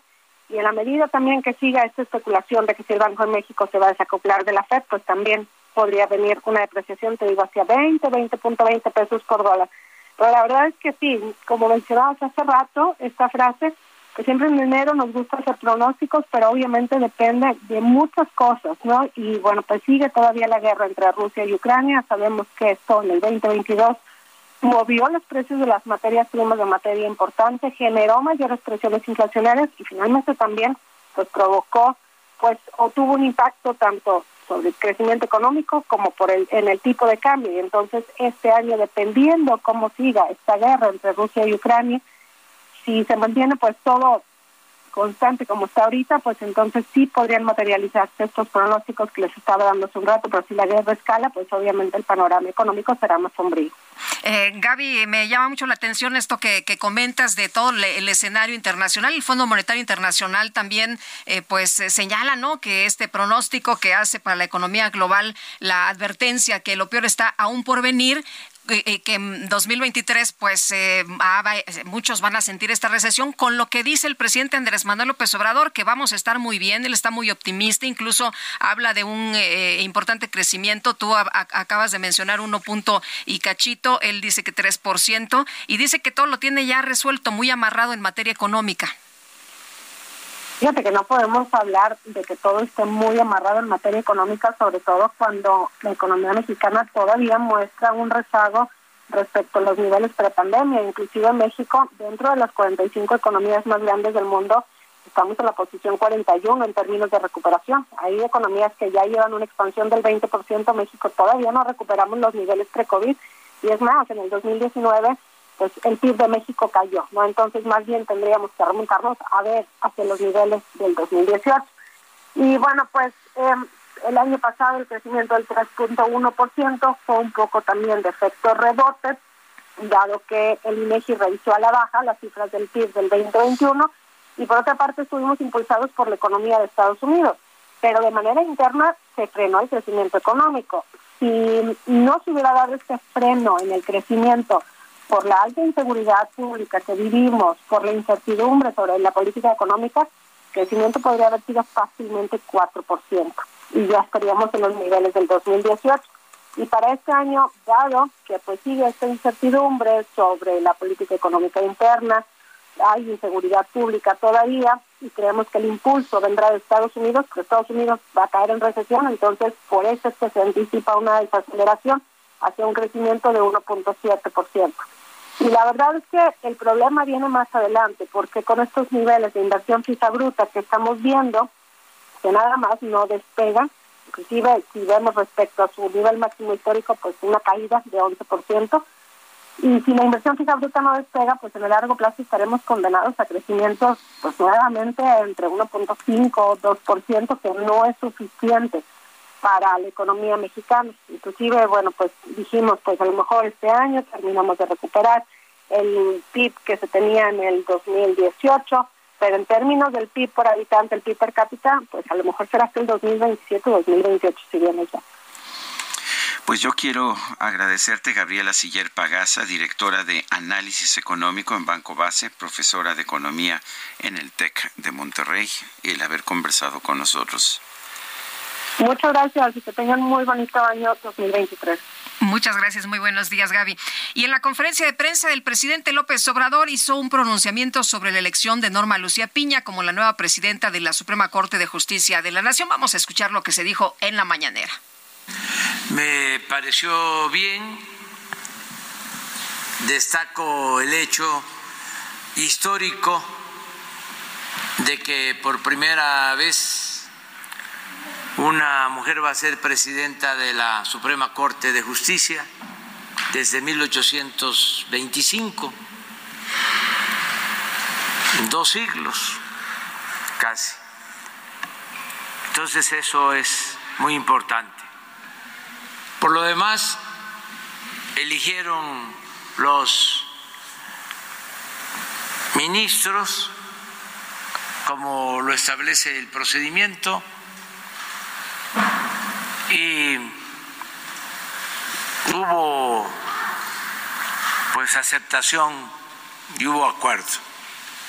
Se trata de un poder autónomo, independiente, como nunca había existido. Bueno, se trata de un poder autónomo e independiente como nunca lo había habido, es lo que dice el presidente Andrés Manuel López Obrador al referirse a la designación, a la elección de la ministra presidenta de la Suprema Corte de Justicia de la Nación, Norma Lucía Piña. Me pareció bien y destaco el hecho histórico de que por primera vez una mujer va a ser presidente o presidenta, en este caso, de la Suprema Corte de Justicia de la Nación. Pues ahí está la posición del presidente Andrés Manuel López López Obrador y me parece Sergio que pues una posición eh, todo el mundo a lo mejor hubiera pensado que el presidente iba a tener eh, a lo mejor eh, una visión distinta pero me parece a mí pues muy muy, muy tranquila, ¿no? Es positiva, sí. También el presidente hay que recordar no le gusta reconocer sus derrotas y esto fue una derrota. Él apoyaba abiertamente a Yasmín Esquivel para ser presidenta. No llegó Yasmín Esquivel, es otra mujer, Norma Piña, pero ha preferido eh, señalar, lo cual me parece muy positivo, la autonomía del Poder Judicial y en particular de la Suprema Corte. En otros temas, la Fiscalía General de la República eh, presentó por tercera ocasión en los últimos ah, en los últimos nueve meses o va a presentar hoy en forma oral una acusación por lavado de dinero a Emilio Lozoya y pedirá que se le impongan 15 años de cárcel. Esto es por el caso de agronitrogenados. Hoy martes a las 10 de la mañana está programada la nueva audiencia intermedia de este asunto. Hace un año la Fiscalía presentó la acusación por escrito y pidió imponerle una pena de prisión al exdirector de Pemex. Tanto Lozoya como los fiscales federales van a comparecer ante la juez de control Verónica Gutiérrez Fuentes en el Centro de Justicia Penal del Reclusorio Norte.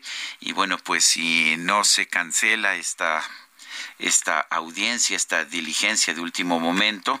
El exdirector de Pemex y los fiscales federales someterán a debate sus respectivos datos de prueba eh, para que la juez pueda determinar ah, cuáles serán considerados y llevar pues este procedimiento ya a su fase procesal procesal.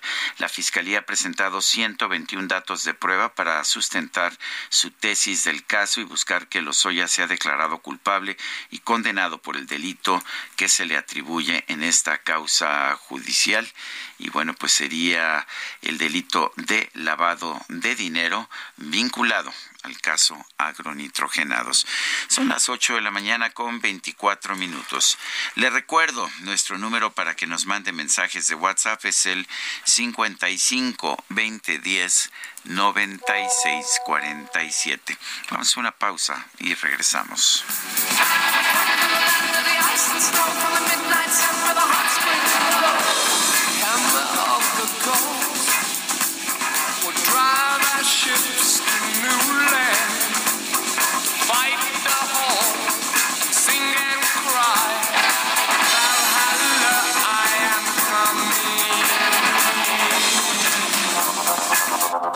Continuamos con Sergio Sarmiento y Lupita Juárez.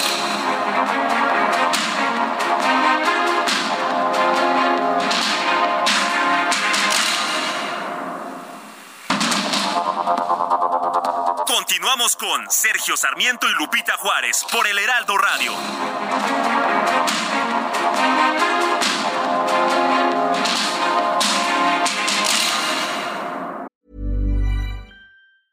A lot can happen in the next three years. Like a chatbot may be your new best friend. But what won't change? Needing health insurance. United Healthcare Tri Term Medical Plans are available for these changing times Underwritten by Golden Rule Insurance Company, they offer budget-friendly, flexible coverage for people who are in between jobs or missed open enrollment. The plans last nearly three years in some states, with access to a nationwide network of doctors and hospitals. So for whatever tomorrow brings, United Healthcare Tri-Term Medical Plans may be for you. Learn more at uh1.com. mejor de México está en Soriana. Plátano, 9.80 el kilo. Martes y miércoles del campo de Soriana. Solo 3 y 4 de enero. Aplican restricciones. Jaque Mate con Sergio Sarmiento.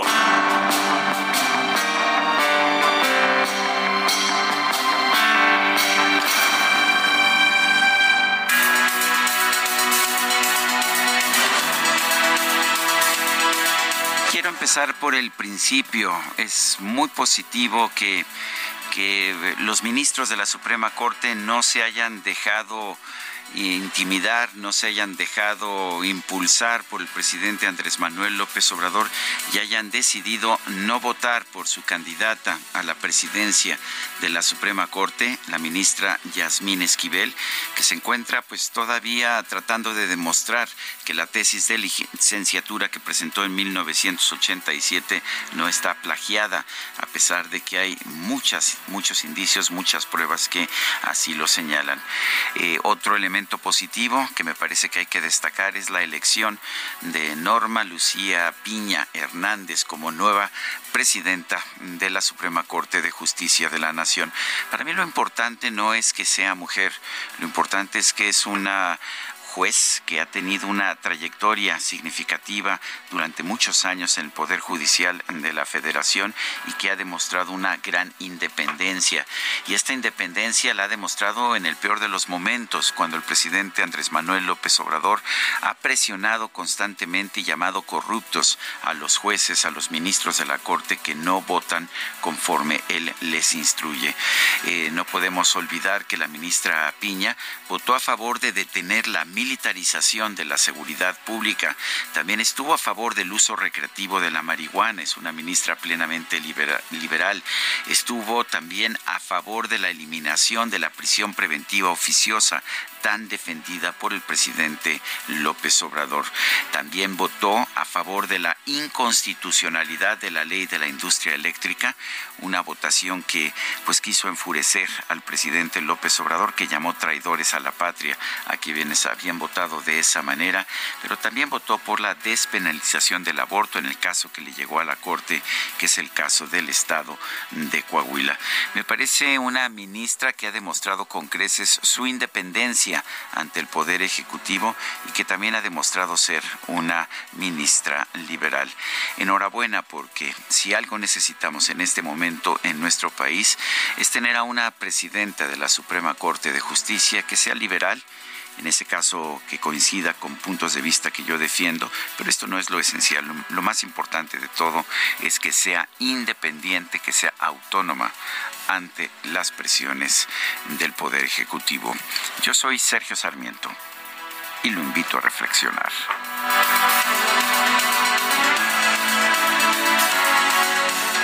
Soriana lleva de res pulpa blanca a solo 164.90 el kilo. Soriana, la de todos los mexicanos. A enero 4, aplica restricciones.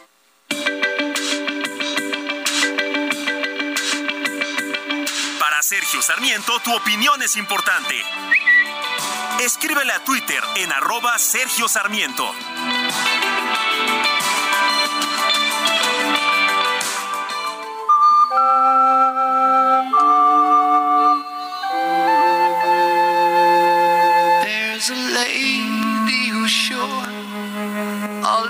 Glitters is gold, and she's buying a stairway to heaven. When she gets there, she knows if the stores are all closed, with a word she can get what she came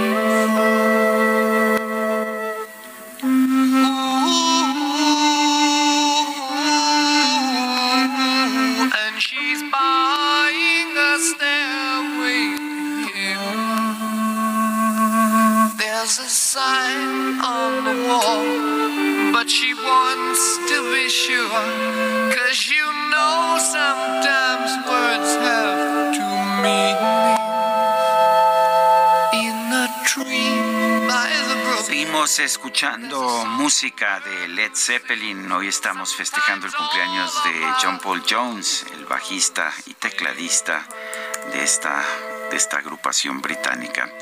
Esto se llama eh, Stairway to Heaven, una de las grandes clásicas de este, de este grupo musical. Vámonos, vámonos con los mensajes. Nos dice una persona de nuestro auditorio, Ambrosio Baena. Siempre los escucho aquí en Chicago. Saludos, feliz día. Sergio Lupita, feliz año nuevo. Pues igualmente para usted, don Ambrosio, lo mejor. Dice Oralia Mojica, buenos días, qué poca ética, cinismo y desvergüenza de la hora nada Yasmín de presentarse a la Corte, emitir su voto para elegir candidato que tendrá en la cabeza por lo menos, ¿qué tendrá en la cabeza? Cualquiera hubiera renunciado, como ciudadanos debemos exigir su renuncia. Y estimados Sergio Lupita, soy Luis Veller de San Diego. Considero que la ministra Yasmín debe ser destituida, enjuiciada por fraude o robo.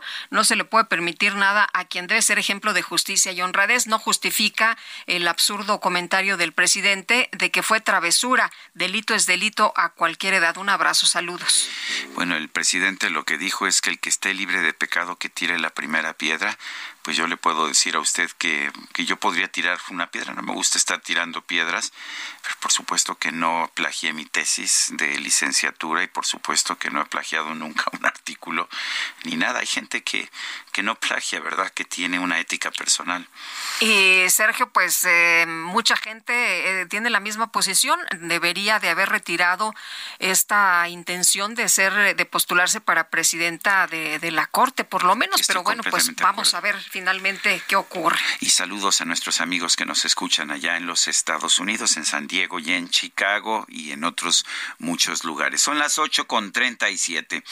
Con nueve votos a favor, el magistrado Guillermo Valls Esponda fue electo presidente del Tribunal Federal de Justicia Administrativa para el periodo 2023-2025. Misael Zavala, cuéntanos. Buenos días, Sergio. Buenos días, Lupita. Efectivamente, Sergio, pues el Pleno General del Tribunal Federal de Justicia Administrativa arrancó ayer su primera sesión del año con carácter de extraordinaria para definir al sucesor del magistrado Rafael Ansúrez Uribe. En este sentido, pues con nueve votos a favor, el magistrado Guillermo Valls Esponda fue electo como el nuevo presidente del Tribunal Federal de Justicia Administrativa, esto para el periodo 2023-2025. En la votación, los magistrados eh, Luz María Naya Domínguez pues recibió cuatro apoyos, mientras que el magistrado Julián Oliva Ugalde tuvo dos votos. En ese sentido, el magistrado Valls Esponda rindió protesta de inmediato como presidente del Tribunal Federal y recibió en la primera ronda de votación nueve apoyos de un total de quince magistrados presentes en esta sala del tribunal durante la elección que fue en una, en una urna y en voto secreto, el nuevo presidente del tribunal realizó su exposición de trabajo donde resaltó que ocho puntos se realizarán en su gestión. Entre los puntos más fuertes están el acceso a la justicia con sistemas tecnológicos con la finalidad de evolucionar a un sistema inteligente de juicios en línea. Asimismo, buscará reforzar acciones administrativas para garantizar la paridad de género, además de sancionar el acoso sexual y desterrar la violencia laboral. Cabe resaltar, Sergio, que de manera inusual la votación fue en una primera ronda, ya que pues hubo consenso de más de ocho eh, magistrados que debían de votar por esta propuesta, es decir, pues el magistrado Valls Esponda tuvo nueve apoyos y fue inusual porque en otras elecciones se había ido hasta en una tercera ronda de votación. Sergio Lupita, hasta aquí la información. Misael Zavala, muchas gracias. Gracias, buen día. Buenos días. Y la titular de la Secretaría de Seguridad y Protección Ciudadana, Rosa Isela Rodríguez, dio a conocer la lista de los 25 reos que se fugaron este domingo del Cerezo 3 de Ciudad Juárez, Chihuahua. Noemí Gutiérrez, nos tienes todos los detalles. Te escuchamos. Buen día. Sergio Lupita, muy buenos días. Comentarles que integrantes del Gabinete de Seguridad dieron conferencia de prensa sobre la fuga de los reos del Cerezo 3 en Ciudad Juárez, Chihuahua. Rosa Isela Rodríguez Velázquez, secretaria de Seguridad y Protección Ciudadana, dio conocer la lista de los 25 reos que se fugaron este domingo, los cuales son integrantes de la banda Los Mesicles ligados al cártel de Caborca, entre ellos su líder Ernesto Alfredo Piñón, alias El Neto. Dijo que el domingo fueron detenidas cinco personas que participaron en la evasión de los internos. Detalló que son 17 los fallecidos y 15 los lesionados. Enfatizó que la seguridad de los penales estatales corresponde a los gobiernos de los estados y la federación presta apoyo para diversas acciones como el traslado de reos de alta peligrosidad. Recalcó que la investigación se encuentra a cargo de la Fiscalía General del Estado de Chihuahua. En tanto que Luis Crescencio Sandoval, secretario de la Defensa Nacional, dijo que se detectaron unas 10 celdas VIP y se decomisaron 1.7 millones de pesos, armas y droga. Dijo que aunque es generador de violencia, no se solicitó el traslado del neto. Explicó que se ajustó de 27 a 25 el número de reos evadidos, ya que dos internos fallecieron al interior del cerezo. Manifestó que pese a la fuga, no se modifica la estrategia de seguridad del gobierno federal. Sergio Lupita, la información que les tengo. Gracias, Noemí. Muy buenos días. La Fiscalía General de Chihuahua actualizó que los hechos ocurridos en el Centro de Reinserción Social número 3 dejó como saldo a 19 personas fallecidas 15 heridos y 25 internos fugados. El licenciado Néstor Manuel Armendaris, presidente de la Comisión Estatal de los Derechos Humanos de Chihuahua, está en la línea telefónica. Licenciado Armendaris, gracias por tomar nuestra llamada. Eh, cuéntenos, eh, eh, hemos estado recibiendo información sobre lo acontecido ahí, el ataque a, este cerezo que tengo entendido no es la primera vez que ocurre. también tengo información en el sentido de que de que algunos de los fallecidos eran custodios que fueron tomados como rehenes por los propios reos. Pero ¿qué información tienen ustedes en la Comisión Estatal de los Derechos Humanos y, uh, y qué es lo que van a hacer? ¿Van a presentar un informe sobre el tema? ¿Alguna recomendación? Cuéntenoslo. Sergio Lupita, muy buenos días. Buenos Un días. Saludarles. Y sí, comentarles eh, que tuvimos conocimiento desde el mismo domingo por la mañana de los eh, lamentables hechos acontecidos al interior del Centro de Reinserción Social número 3 con sede en Ciudad Juárez. Efectivamente, como bien lo comenta Sergio, no es la primera vez que ocurre. Ya en agosto eh, se suscitaron hechos también muy violentos con impacto también al exterior de, dicho centro en diferentes puntos de la ciudad. Y bueno, esto data de, muchos años atrás de algunas cuestiones de, de ingobernabilidad o de, de, deficiencias ahí en la, en, en la seguridad de, todo lo que es condiciones de gobernabilidad del Centro de Resistencia Social, que se le ha sumado varios factores, personas de alta peligrosidad que se encuentran ahí, la falta del el cierre de un centro federal de reinserción social que apenas hace un par de años cerró, esto provocó hacinamiento, sobrepoblación ahí en, en dicho centro y bueno, se van eh, sumando varios factores de riesgo nosotros elaboramos un diagnóstico desde el año 2019, detectamos la sobrepoblación, la falta de adecuación en algunas áreas y que los riesgos que esto pudiera llevar. Ahora, hace unos meses, precisamente en el último trimestre del 2022, elaboramos un nuevo diagnóstico a nivel estatal de los centros penitenciarios y precisamente el que presentaba mayores factores de riesgo es el cerezo eh, número 3 ubicado en Ciudad Juárez. Ahora se da esta situación y sí, efectivamente, bueno, hay un número considerable y muy lamentable de personas fallecidas, eh, 17 personas que luego han, ha habido otros hechos relacionados en el exterior que también han derivado en el fallecimiento de otras personas. Todavía ayer por la tarde se dio ahí una situación lamentable. No nos corresponde a nosotros, es eh, eh, la autoridad investigadora quien tendrá la información oficial. Sin embargo, le estamos dando puntual seguimiento personal de la comisión se constituyó en el centro ahí desde el mismo domingo y bueno, para tratar de, de dar fe de lo que ahí aconteciera, radicamos una queja de oficio al cual podemos ir glosando eh, todas las inconformidades de las personas que se que consideren que hay alguna acción u omisión indebida, porque si bien es cierto que los actos eh, que atentan en contra de la vida, de la integridad, de la salud de varias personas, provienen de personas particulares desde el exterior y también del interior del centro, pero personas particulares como tal nosotros no las podemos valorar, serían cuestiones delictivas y por tal motivo se están integrando algunas carpetas de investigación, pero sí podemos estar ante algunas omisiones, algunas acciones de eh, autoridades penitenciarias que pudieran ser motivo de algún tipo de responsabilidad administrativa.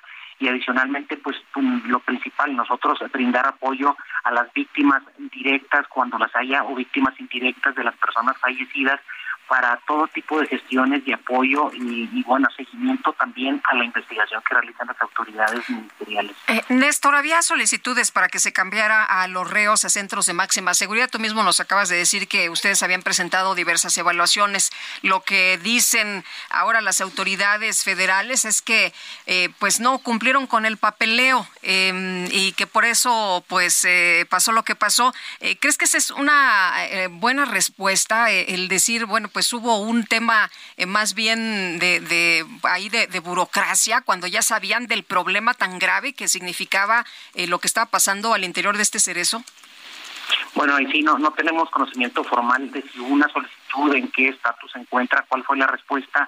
Lo que sí considero es que es una situación eh, que por su gravedad eh, debe de, sumar voluntades de los diferentes órdenes de gobierno y buscar una coordinación, una colaboración, más allá de cuestiones de competencia y demás, que si hay formalidades eh, que dependiendo del delito, de muchas otras cosas, si es competencia del fuero común o del fuero federal, pero en este momento, dadas las condiciones, pues yo creo que habría una habría que esperar una suma de voluntades para atender, porque eh, hay un aspecto que me gustaría abordar pero muy brevemente, de que siempre se ha visto el sistema penitenciario como algo aislado, como que algo solo que solo puede tener al impacto, al interior del centro de reinserción social.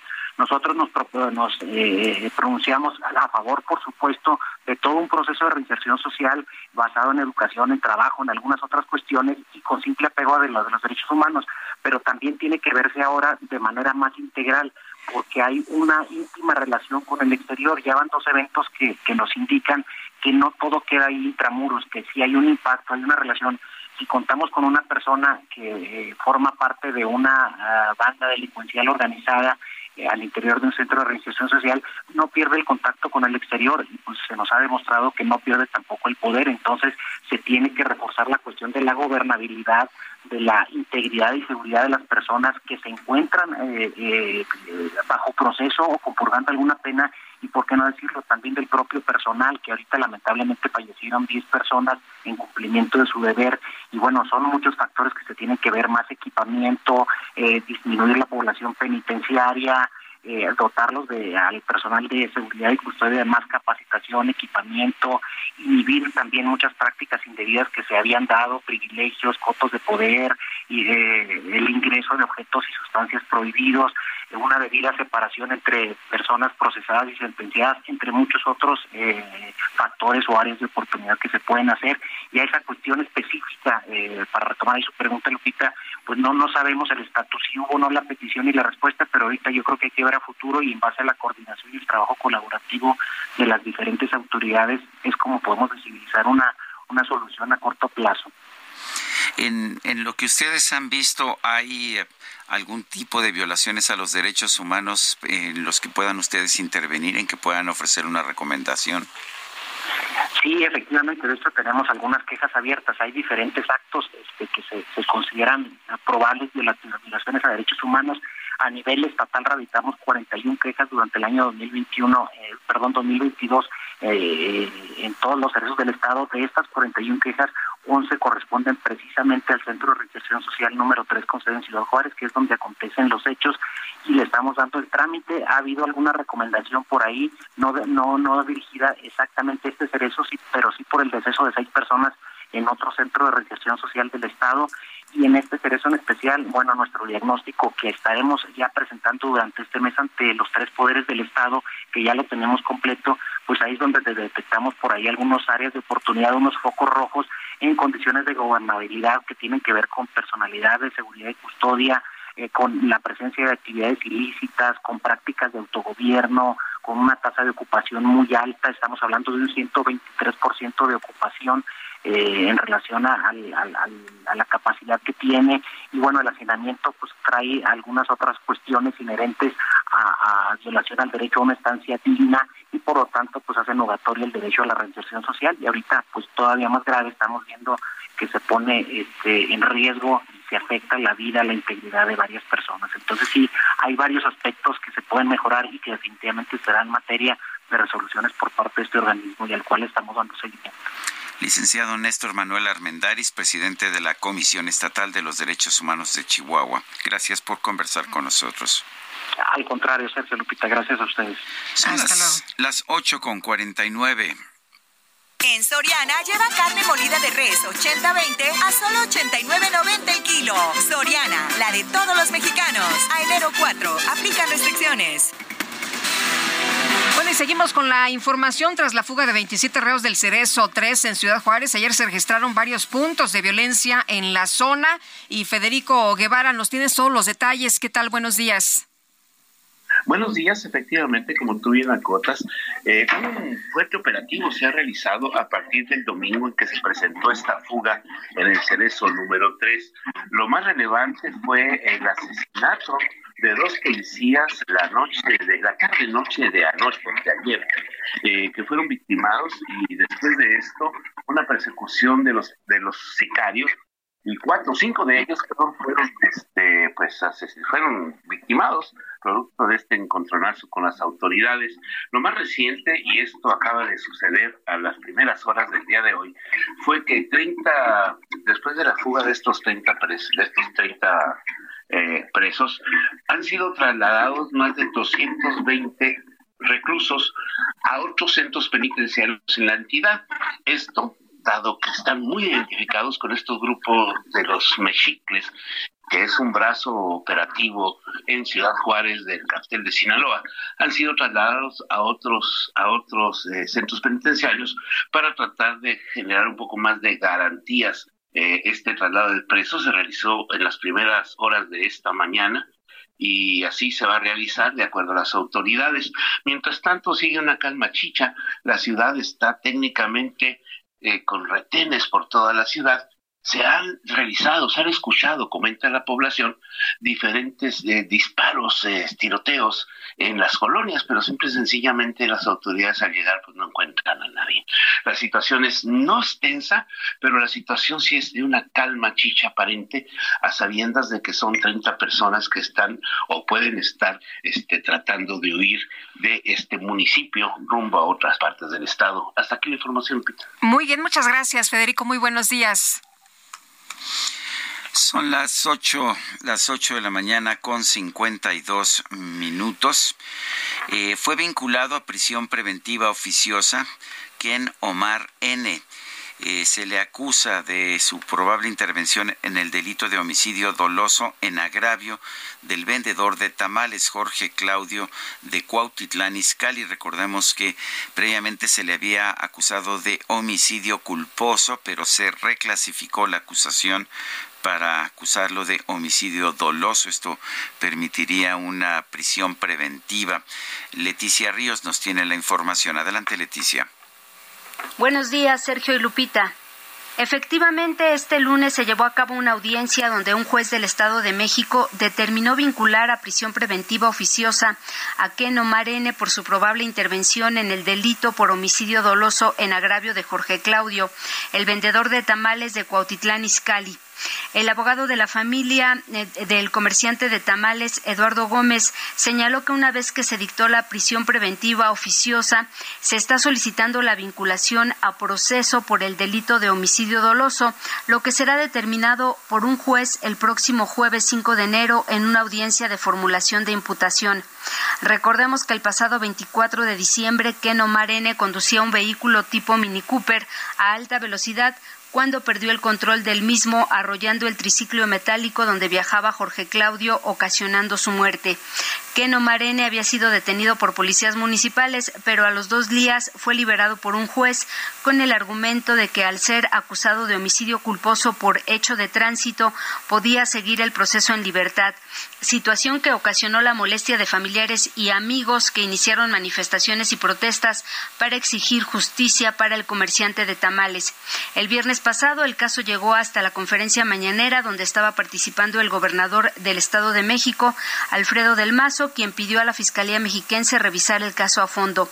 La Fiscalía General de Justicia del Edomex realizó nuevas indagatorias que permitieron reclasificar el delito de un homicidio culposo a homicidio con dolo eventual, por lo que fue solicitada la orden de aprehensión en contra de Omar N., la cual se cumplimentó el pasado fin de semana. Adicionalmente, la Fiscalía presentó otro peritaje donde confirmó que Ken Omar N. conducía en estado de ebriedad y manejaba a exceso de velocidad, además de que se dio a la fuga tras atropellar al vendedor de tamales. Hasta aquí mi reporte. Muchas gracias. Muchas gracias, Leticia Ríos. Nosotros vamos a una pausa y regresamos.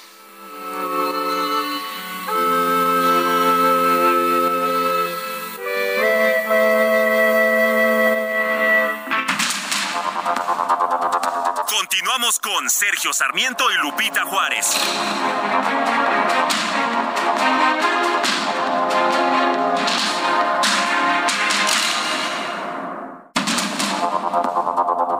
Continuamos con Sergio Sarmiento y Lupita Juárez por el Heraldo Radio.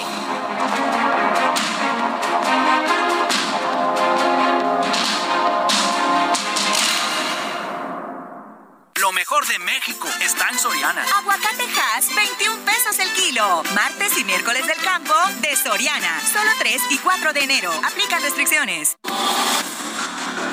Felipe Santiago Carrillo Puerto falleció a la edad de 49 años, un día como hoy, pero de 1924. Fue un político, periodista y caudillo revolucionario socialista mexicano, gobernador de Yucatán de 1922 a 1924. Es conocido por las obras de tipo social y educativas que llevó a cabo durante su gobierno revolucionario, además del compromiso que sostuvo con el bienestar de los mayas y por su enfrentamiento con los hacendados del Estado durante la etapa revolucionaria.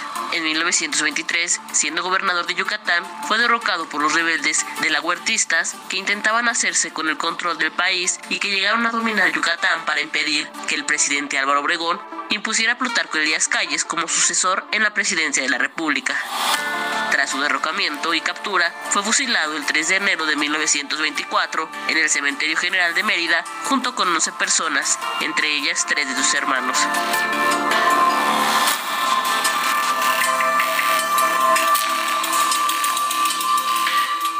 En Soriana lleva carne molida de res 80-20 a solo 89.90 el kilo. Soriana, la de todos los mexicanos. A enero 4, aplica restricciones.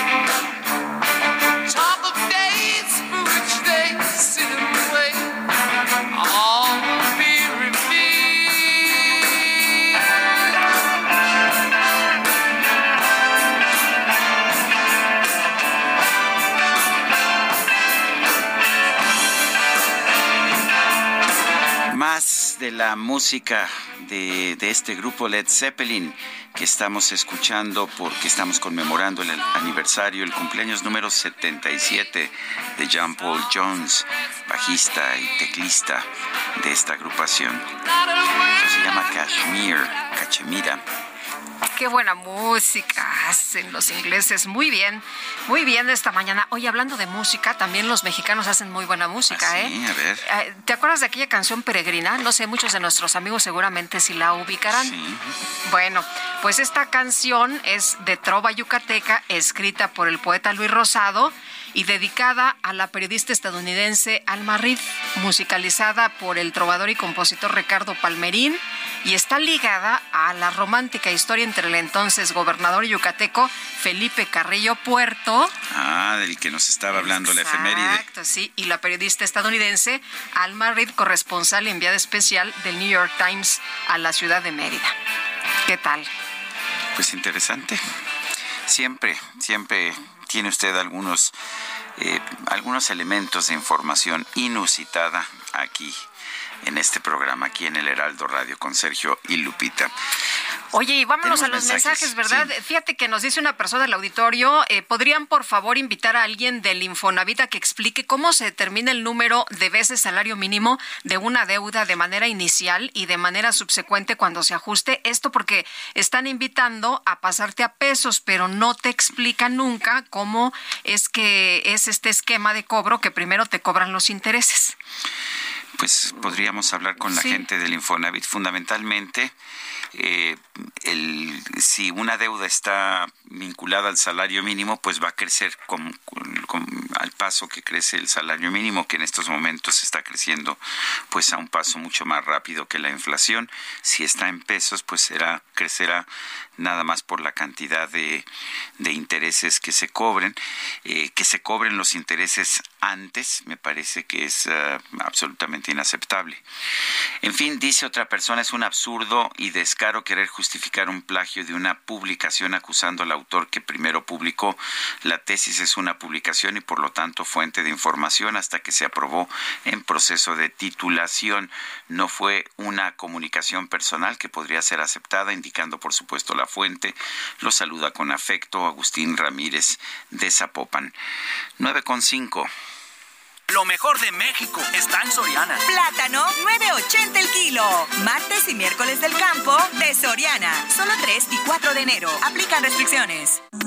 El Químico Guerra. Con Sergio Sarmiento y Lupita Juárez. Químico Guerra, ¿cómo te va? Qué gusto saludarte. Buenos días. Hola Lupita, Sergio, buenos días. y el coche eléctrico más vendido en el 2022 es el Tesla. Ándale. Tesla vendió 1.31 millones de vehículos eléctricos en el 2022, aumentando en 40%, 40% el, el, número de autos eh, vendidos por ellos. En un eh, escenario difícil para la industria automotriz a nivel global, eh, los eh, eléctricos tuvieron un repunte extrañamente importante. Todavía están los analistas, bueno, estos son datos apenas del día de ayer, así que están desconcertados viendo por qué, sobre todo al final del año, se incrementó en una forma verdaderamente importante eh, la venta de vehículos eléctricos, alcanzando, fíjense lo siguiente, uno de cada diez coches nuevos es un 100% eléctrico.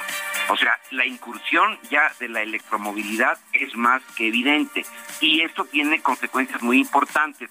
Hay que recordar que cuando ya había automóviles, ¿verdad? En, eh, el mundo, en, la, en las calles que eran pocos, bueno, pues había también pocas estaciones de servicio, eh, nosotros no lo vivimos, pero yo he visto fotografías de que había pequeñas bombas de gasolina en las esquinas, junto a una farmacia, etcétera, ¿no? Bueno, en el momento en que Henry Ford empieza la producción en línea, que eso fue lo que detonó prácticamente a todo el mundo automovilístico, a la par empezaron a surgir las estaciones de gasolina que conocemos actualmente y empezaron a crecer las famosas siete hermanas eh, del petróleo precisamente para vender gasolina. El petróleo está íntimamente ligado al automóvil. Por lo tanto, esto que está sucediendo, Lupita, tiene implicaciones para las petroleras muy importantes. Ya están pintados los símbolos en la pared, ¿no? Uno de cada diez vehículos nuevos es un eléctrico, eh, 100% eléctrico, y actualmente ya hay 10 millones de vehículos eléctricos circulando en el planeta, lo cual quiere decir que la demanda para que haya estaciones de carga, para que haya todo lo que es necesario alrededor de este tipo de vehículos, pues se vaya incrementando, como ya lo están haciendo los noruegos. El coche que más circula en Oslo actualmente es un vehículo eléctrico, ¿no? De varias marcas, pero ya eh, la mayoría en Oslo, desde luego, eh, que es otra cosa, pero ya son eléctricos. Esto tiene implicaciones fundamentales, por ejemplo, para la construcción de refinerías, Sergio Lupita. ¿Para qué se hace una refinería? Para producir gasolina. Si las tendencias están pintadas en la pared así de claro, como los datos que les estoy dando, yo creo que esas inversiones son a largo plazo multimillonarias, con muchísimo dinero, etcétera, pues deberían de repensarse como ya lo están haciendo las gentes serias, ¿no? No las que eh, actúan por ocurrencia, sino porque realmente tienen un compromiso con la calidad, con la honestidad, con ver las cosas como van a ser. Y aquí los datos que yo les estoy dando en este momento es cómo van a ser las cosas. Ahorita, cerrando el 2022, ya se vendieron 10 millones de vehículos eléctricos, uno de cada 10 coches nuevos es eléctrico y eh, hay empresas como Tesla, como le estoy diciendo, que dieron aumentar en 40% sus ventas de eléctricos en 2022 comparado con 2021. Datos interesantes, Sergio Lupita. Pues sí, Químico Guerra, y como tú dices, hay que ponernos a trabajar en cosas serias en cosas serias, efectivamente. Sobre todo, pues porque se está manejando el dinero del pueblo bueno, ¿no? No es justo dilapidarlo. Pues no, totalmente de acuerdo contigo. Muchas gracias, muy buenos días. Buenos días, Sergio Lupita. Son las nueve con nueve. En Soriana lleva milanesa de res pulpa blanca a solo 164.90 el kilo. Soriana, la de todos los mexicanos. A enero 4, aplican restricciones.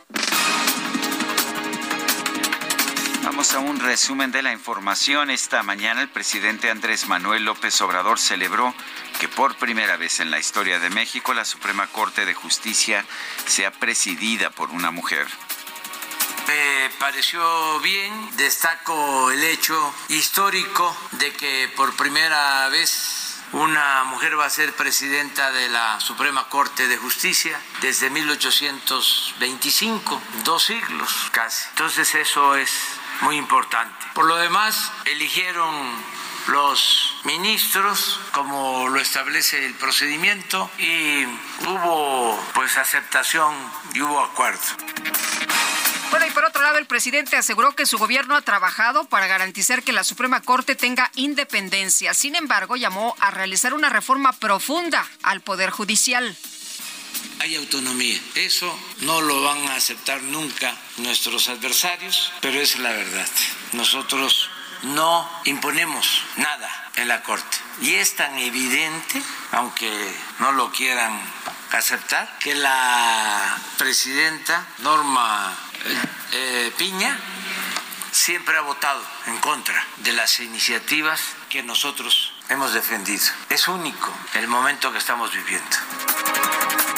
La senadora de Morena y ministra en retiro, Olga Sánchez Cordero, consideró en este espacio que la llegada de Norma Piña a la presidencia del máximo tribunal rompió el techo de cristal que impedía que las mujeres llegaran a ese cargo. Fueron muy caballerosos conmigo, pero pues una cosa es eso y otra cosa es que hayan... Que, que haya el piso parejo, ¿no? siquiera pensado, ¿no? Que yo pudiera llegar. Entonces, para mí, pues imagínate lo contenta que estoy de que se rompió este techo. Este techo era realmente un techo muy importante de romper pero además este, era una, un techo muy, muy difícil de romper por la estructura también del Poder Judicial. Digamos, eh, cuando yo me retiré del Poder Judicial eran apenas 25% de juezas y eran, no sé si 12 o 12% de magistradas en todo el país. O sea, digamos, la, la, este, la paridad no siquiera se, se vislumbraba por ningún lado.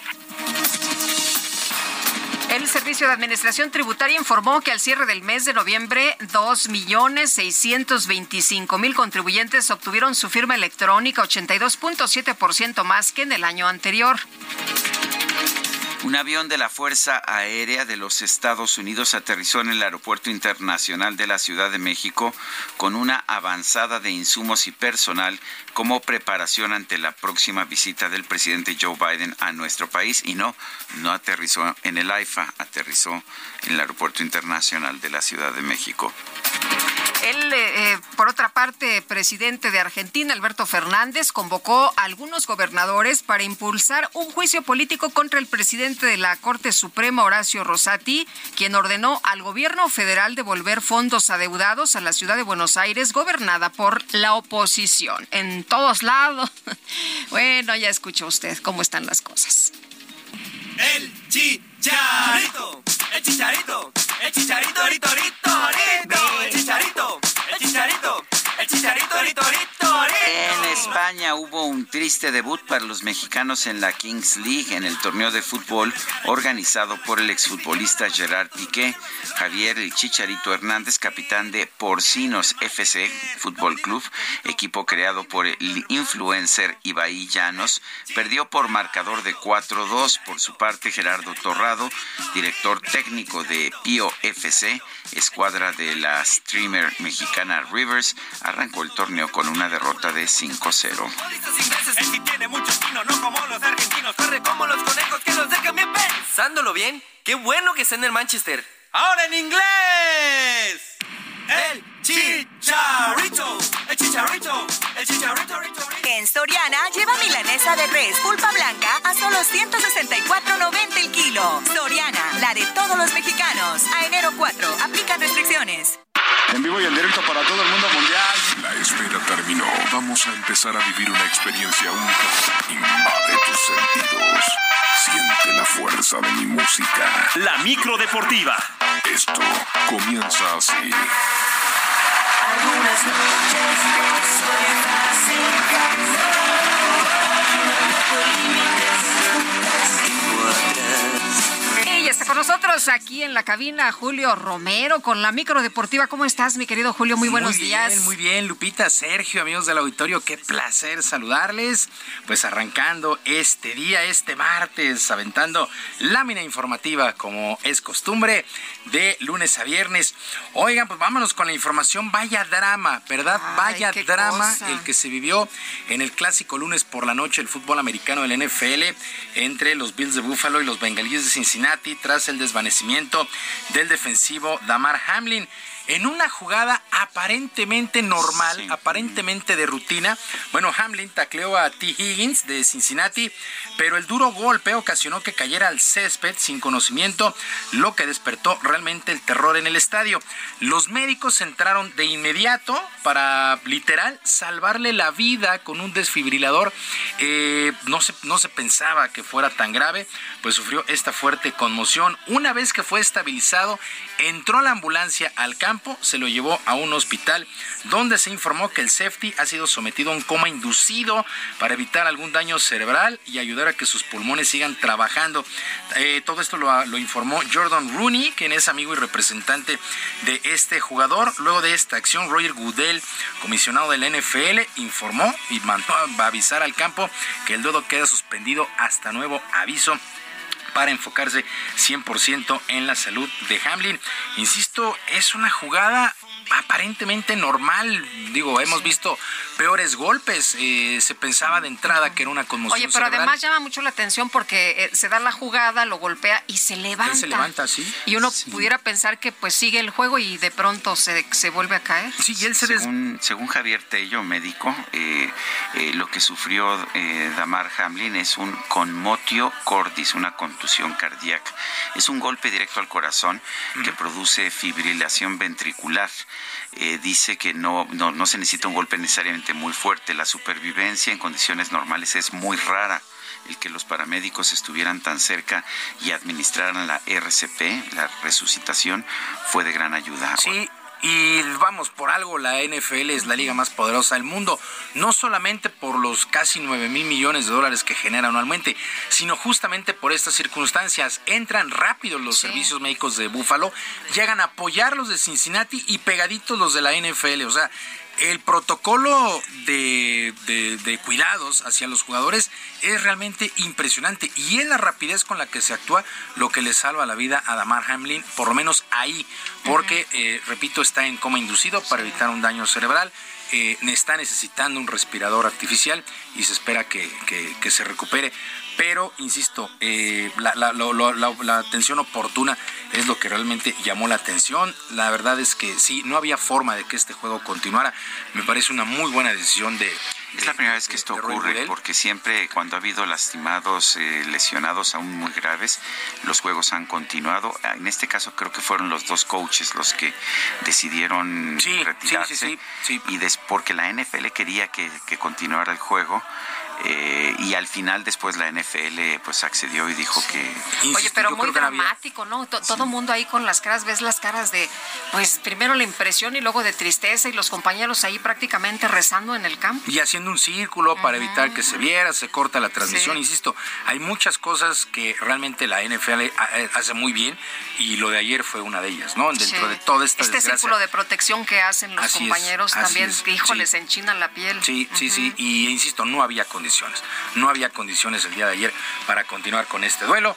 Así es que, pues esperemos que Damar Hamlin, este safety de los Bills de Buffalo, pues alcance a recuperar. Por supuesto, se estarán dando informes de los avances de su salud. En fin.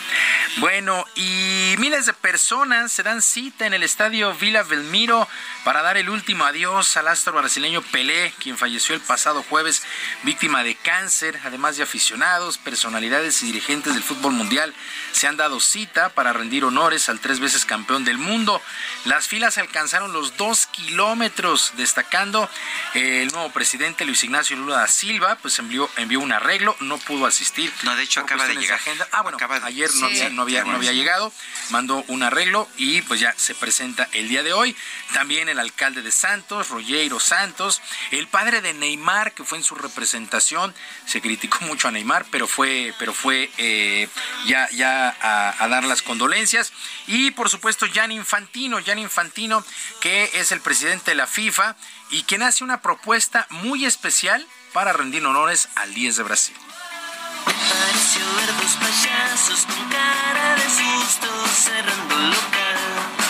Disimula, llevan los trajes puestos, van para el cielo. Y lo que puedo decir uh, aquí es que vamos a a, pedir a, a, todas las federaciones en el mundo entero, 211 países, que nombran un estadio en cada país del mundo con el nombre con el nombre de, de, Pelé, porque eh, creo que los jóvenes en el mundo entero, las futuras generaciones, tienen que saber y recordarse de quién era Pelé y de alegría que Pelé ha dado al mundo. Pues ahí está la propuesta, que todos los países afiliados a la FIFA tengan un estadio por lo menos que lleve el nombre de Edson Arantes de Nacimiento Pelé. Sí, efectivamente, ha llegado el presidente Luis Ignacio Lula da Silva a dar las condolencias. El día de ayer solamente había enviado un arreglo floral pero ya está presente. Había sido criticado duramente porque no se había manifestado en redes sociales, tardó un buen rato. Bueno, en más del fútbol internacional, en medio de un fuertísimo dispositivo de seguridad, el delantero portugués Cristiano Ronaldo llegó a la ciudad de Riyadh, allá en Arabia Saudita, para incorporarse al Al Nasser en uno de los contratos más lucrativos en la historia del balompié. Ronaldo, de 37 años de edad, llegó a un acuerdo por 214 millones de dólares para los siguientes dos años y medio y el día de hoy se dará su presentación oficial.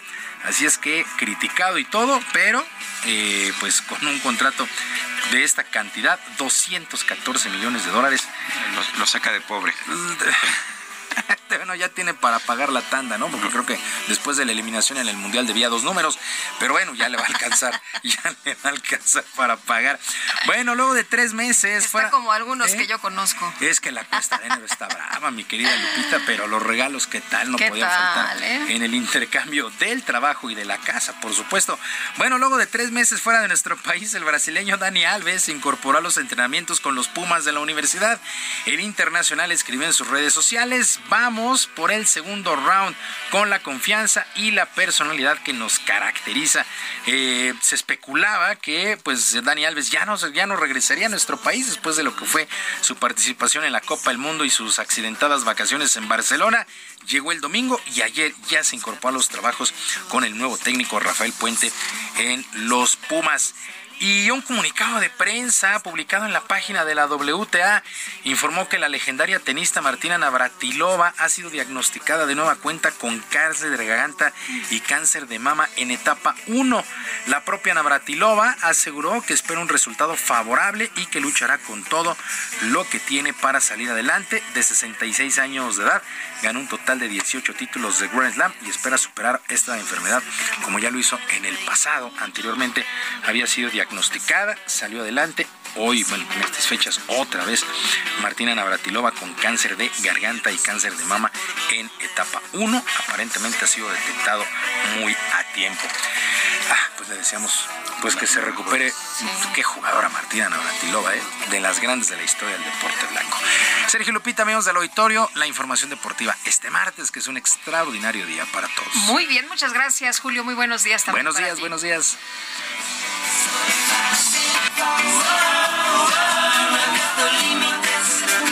9 de la mañana con 23 minutos. Quiero recordarle a usted nuestro número para que nos mande mensajes de WhatsApp. Es el 55 2010 96 47. Repito, 55 2010 96 47. Lo invito a que nos siga en Twitter. Esto sería a través de la cuenta arroba Sergio y Lupita y le recomiendo también la cuenta del Heraldo de México, arroba Heraldo de México. Son las nueve con veinticuatro. Nosotros vamos a una pausa, regresamos en unos instantes más. Todavía tenemos mucha información.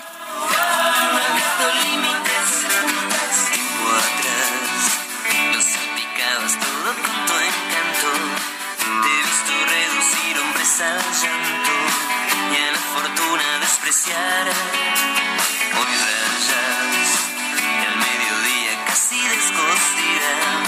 Sos un flamenco con el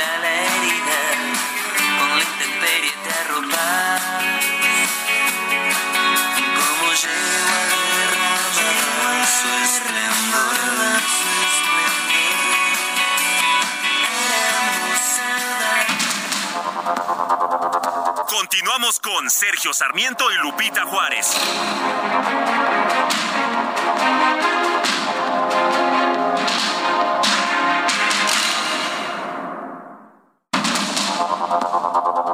Continuamos con Sergio Sarmiento y Lupita Juárez por el Heraldo Radio.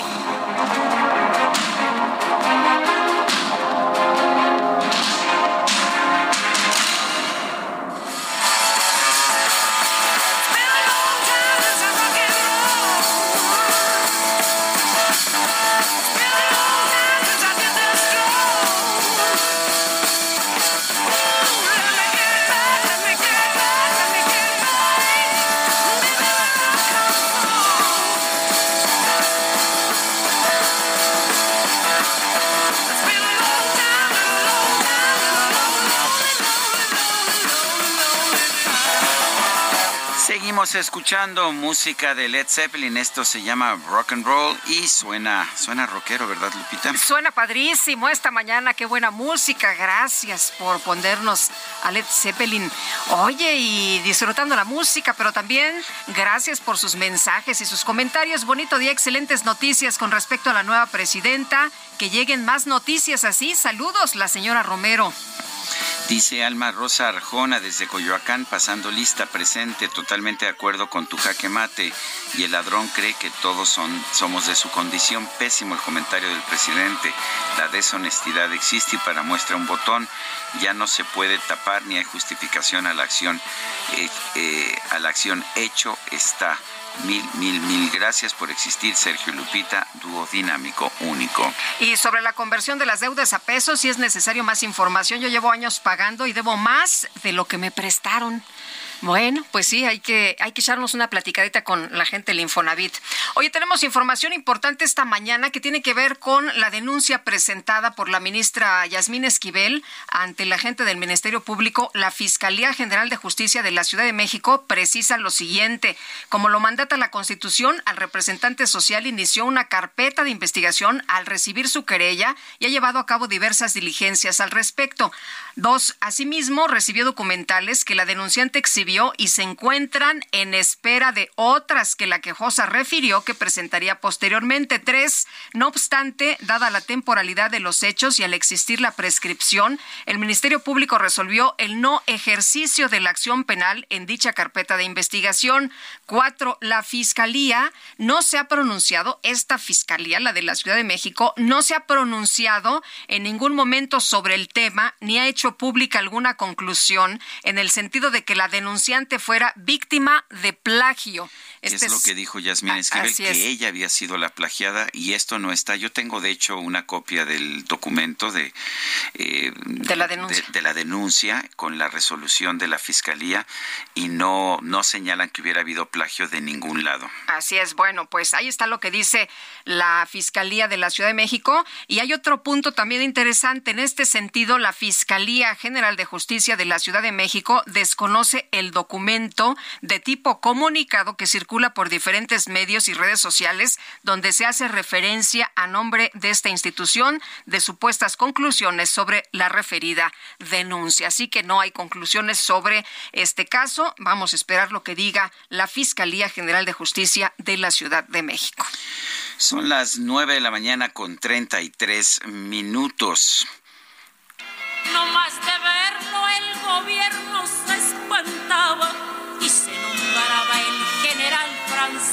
Francisco Villa, allá en Chihuahua, Parral y la Boquilla. Pues uh, si se fijan usted, por ejemplo, en la mañanera de esta mañana, ya cambiaron la escenografía, ya no aparece Ricardo Flores Magón. Eh, la papelería de toda la, de todo el gobierno va a cambiar. Eso es, imprimieron papelería. Hombre, si estamos en la austeridad, estamos y ahora en va la a ser austeridad. toda de Francisco Villa. Y bueno, ¿por qué? Porque el gobierno federal declaró que este 2023 es el año de Francisco Villa. ¿Quién es? ¿Quién fue Francisco Villa? ¿Quién fue Pancho Villa? Tenemos en la línea telefónica a Sofía Guadarrama, escritora e historiadora.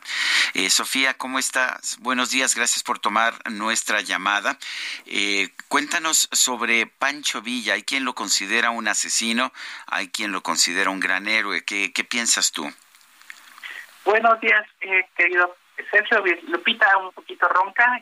Eh, el, el, año con, una, con un poquito de resfriado, y, eh, pero bueno, intentaré aquí hablar un poco eh, lo mejor que pueda.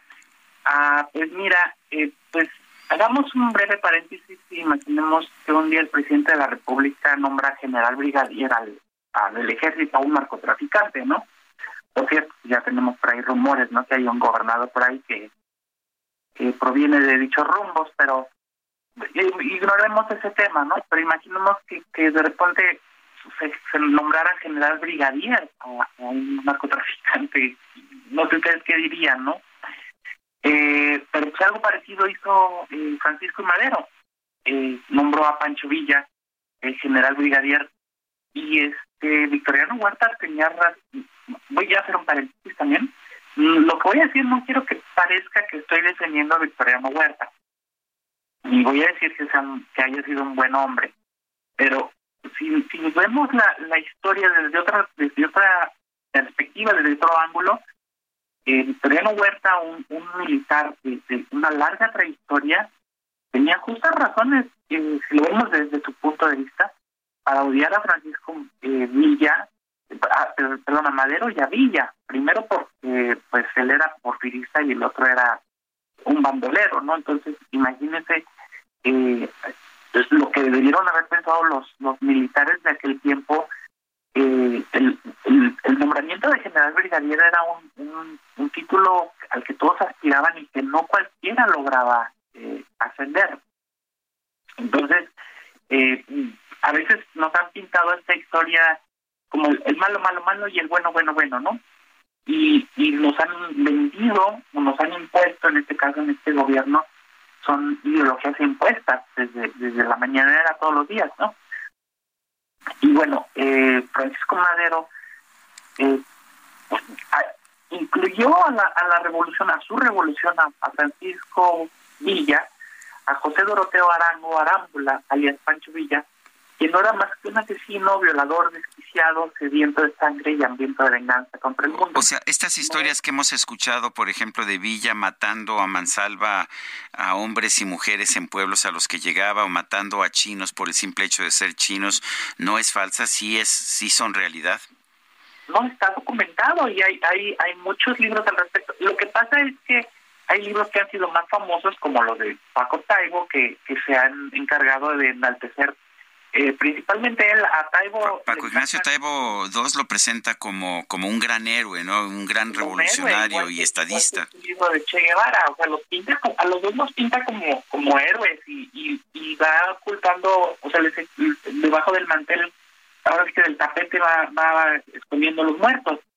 Pero, por ejemplo, mira, eh, de José Doroteo Arango, tenemos que asesinó a más de 90 mujeres en masa ordenó violar a cientos de mujeres cuando iba con los revolucionarios. Eh, esta imagen nos la pintaron muy muy romántica en, en algunas películas, ¿no? Así del revolucionario que llega, se carga a la muchacha en el hombro y se la lleva en el caballo y ya ella termina enamorada del, del revolucionario, ¿no? Y ya luego ya es una delita muy valiente. Pero la realidad. Oye, pero qué terrible que llegara un sujeto que ni conocías y que le gustara la muchacha del pueblo y que se la llevara, ¿no? Y eso ocurre hoy en día con los narcotraficantes. O sea, eh, yo conozco muchachas que, que eran de Sinaloa y que se fueron a vivir a la Ciudad de México, por, o sea, sus familias enteras en, los años 2000, 2000, más o menos por aquellas fechas yo conocí gente de Sinaloa porque se las estaban secuestrando en las calles, tal cual las levantaban y las llevaban y nunca más las volvían a encontrar. Y entonces, este pues, esas familias decidieron irse a México. Eh, y eso es lo que hacían los revolucionarios, ¿no? Entonces, eh, nos lo pintaron en las películas y en algunas eh, pues, historietas así a los a los revolucionarios como como imágenes aspiracionistas a los que teníamos que aspirar, aspirar, ¿no? Pero en realidad no, o sea, por ejemplo, mira, en Casas Grandes, Francisco Villa ordenó fusilar a 154 soldados de jalón, o sea, sin, sin siquiera pasarlos por por juicio ni, ni, ni darles derecho a una audiencia, nada. En San Andrés fusilaron a 237 de un jalón. En Áviles Durango a 500 de un, o sea, soldados y oficiales. Eh, con la misma perversidad asesinó a Margarita Guerra y a Guadalupe García. Eh, las hicieron explotar con dinamita. Este, a Celia Caballero, de 71 años, la roció con gasolina el mismo Pancho Villa y le prendió un cebrillo, la quemó viva. A doña, Lu, ay, perdón, es que la gaviota me está. A doña Lugarda Barrios, de 86 años, la quemó viva. A Feliciana González y a su bebé también, y a cinco chinos, los, los, los también los, los quemaron vivas. Y en total, eh, Pancho Villa asesinó más de 300 chinos porque simplemente los no le gustaban los chinos y en aquella época había una, una migración muy muy eh, muy amplia de chinos, ¿no? Y el peor de los casos es el cocinamiento de 102 mujeres, 102 eh, mujeres y niños eh, que eran soldaderas. Eh, una, una, una de ellas pues reclamó que, que no mataran a su esposo y Francisco Villa se enojó, sacó el revólver y, le, tiró en la, en la frente, le dio un balazo. Y el, ahora sí que en, Canijado ordenó que las que la fusilaran a todas, a todas las soldaderas. Recordemos que las soldaderas eran las tabelitas, las, las mujeres que les que les cocinaban, que les lavaban y, este y muchas de ellas pues en determinado momento tomaron las armas pero Francisco Villa era tan, tan misógino que en, en, sus eh, en sus regimientos no permitía que las adelistas portaran armas. Esto fue en otras en otros regimientos con otros grupos, pero no con Villa. Él lo prohibió después de la muerte de Madero. Pues, eh, y sin embargo nos lo están presentando como un gran héroe y nos dicen que este es un año en que debemos recordarlo y homenajearlo. ¿Qué opinas? Pues desafortunadamente el, gobierno de, López Obrador va a pasar al, a la historia como un gobierno de caricatura. O sea, desde el momento en que eh, tomó posesión, pues vimos eh, cuando presentó su cortinilla de medios este este imagotipo de símbolos gráficos eh, que identifican su campaña ideológica, que eran con Madero, Hidalgo, Juárez, eh, Cárdenas y este, no me acuerdo cuál me faltó, Morelos creo. Este, y pues esto infantiliza la imagen ningún ningún gobierno hasta donde yo recuerde ningún gobierno había puesto caricaturas como sello de su gobierno. O sea a lo mucho teníamos el águila mocha de, Vicente Fox y eso me acuerdo que lo lo criticaron arduamente no por haber cortado la mitad del el, el pues este símbolo patrio no Sí, pero pero en este caso pues se ha vuelto un gobierno de caricatura, cada año nos presentan una caricatura nueva y este es el que este es el santo del año, ¿no? Entonces este está súper mal porque además pues no le interesa educar a la gente, simplemente es, la manipulación del pueblo y lo peor es que le funciona y, y, a la, y a la gente que no sabe historia, que no entiende de historia, le gusta y le gustan estas pequeñas clases mañaneras con canciones de Chicoche. Bueno, pues yo quiero agradecerte, Sofía Guadarrama, escritora e historiadora, el haber conversado con nosotros acerca de Francisco Villa. Muchas gracias. Hasta luego, muy buenos días. un, abrazo. Se te, se te oyó perfecto, que mejórate, pero se te oyó perfecto. gracias. Buen año. Bueno, pues ayer el gobierno de la Ciudad de México anunció descuentos en agua, predial y tenencia para el primer trimestre de este 2023. Oye, qué alivio que haya, pues en el predial, ¿no? Cobran un montón, pero vamos a, a ver cuáles son los requisitos, a ver si entramos todos o si nada más algunos. Roberto Fernández González, tesorero de la Ciudad de México, ¿cómo te va? Qué gusto saludarte. Buenos días. Hola Lupita, buenos días. Sergio, buenos días. Buenos días. Oye, pues explícanos, ¿para quiénes son los descuentos?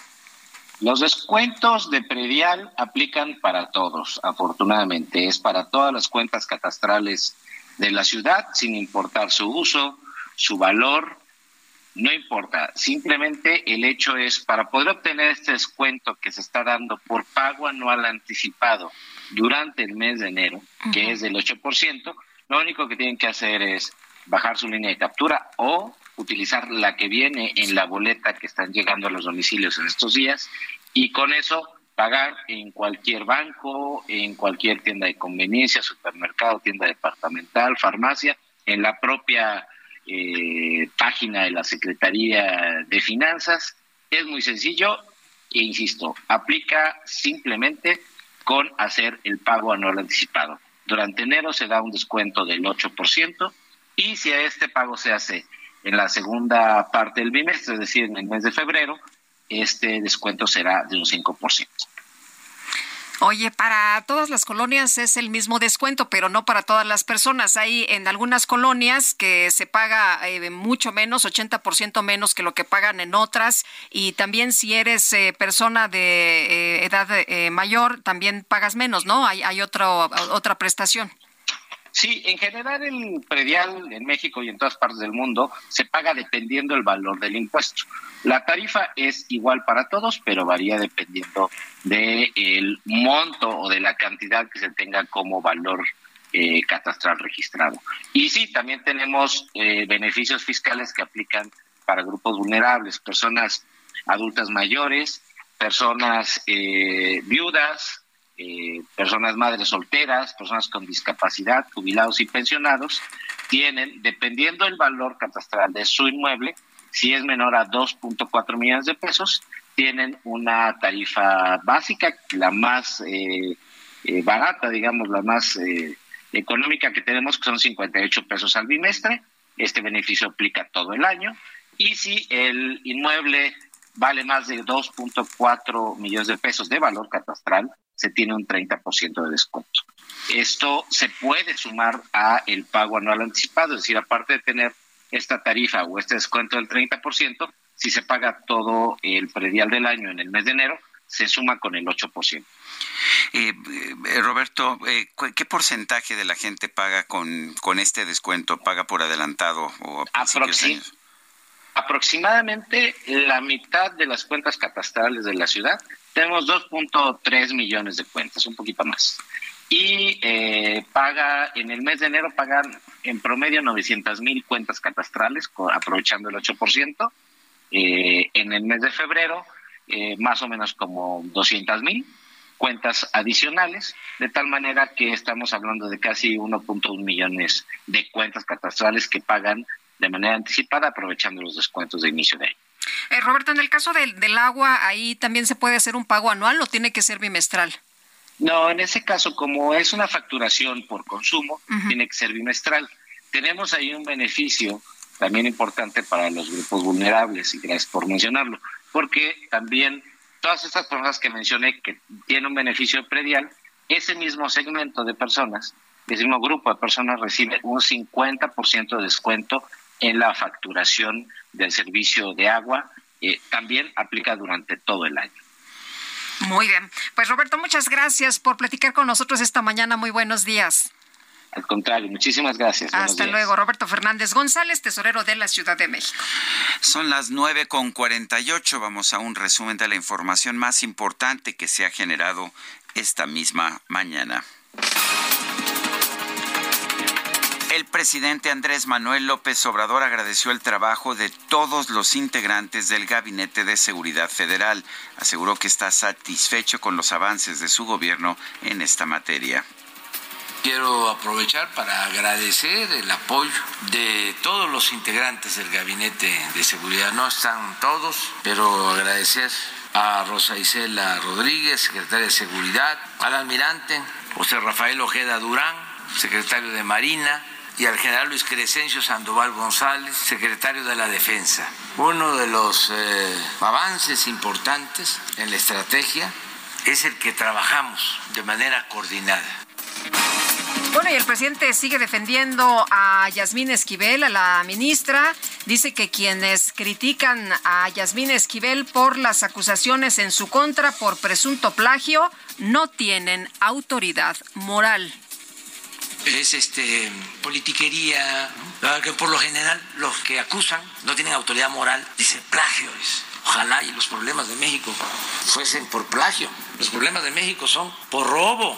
Y todos los que dicen plagio o se quedan callados ante los robos o se han quedado callados ante los robos o ante la corrupción. Nada más que si no les parece algo y más si se trata de perjudicarnos a nosotros, inmediatamente se enfilan. No tienen escrúpulos morales.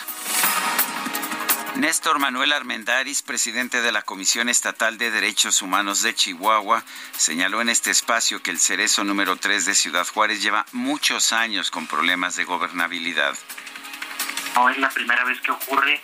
Allá en agosto eh, se suscitaron hechos también muy violentos con impacto también al exterior de, dicho centro en diferentes puntos de la ciudad. Y bueno, esto data de, muchos años atrás de algunas cuestiones de ingobernabilidad o de, deficiencias ahí en la, seguridad de, todo lo que es condiciones de gobernabilidad del centro de resistencia social, que se le ha sumado varios factores, de personas de alta peligrosidad que se encuentran ahí, la falta del cierre de un centro federal de reinserción social que apenas hace un par de años cerró, esto provocó hacinamiento, sobrepoblación ahí en, en dicho centro y bueno, se van eh, sumando varios factores de riesgo el gobierno de China condenó que por lo menos 12 países occidentales hayan impuesto la obligación de presentar una prueba negativa de COVID-19 a todos los viajeros procedentes de su territorio. Un portavoz del Consejo de Seguridad Nacional de la Casa Blanca dio a conocer que Estados Unidos y Corea del Sur preparan una respuesta coordinada y efectiva ante una serie de posibles escenarios como el uso de un arma nuclear por parte de Corea del Norte. Y las autoridades de Brasil informaron que más de 230 mil personas acudieron al estadio de Vila Belmiro en la ciudad de Santos para despedirse del exfutbolista Edson Arantes do Nascimento, Pelé.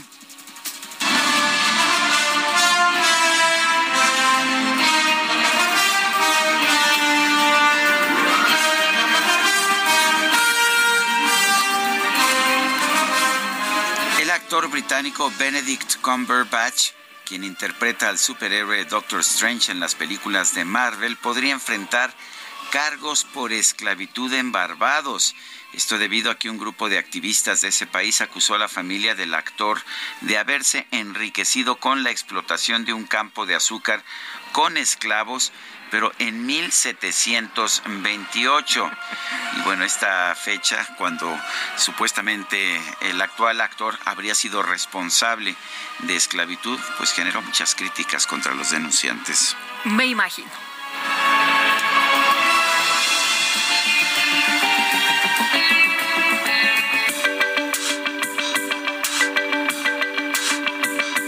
Para Lupita Juárez, tu opinión es importante. Síguela en arroba Lupita Juárez H.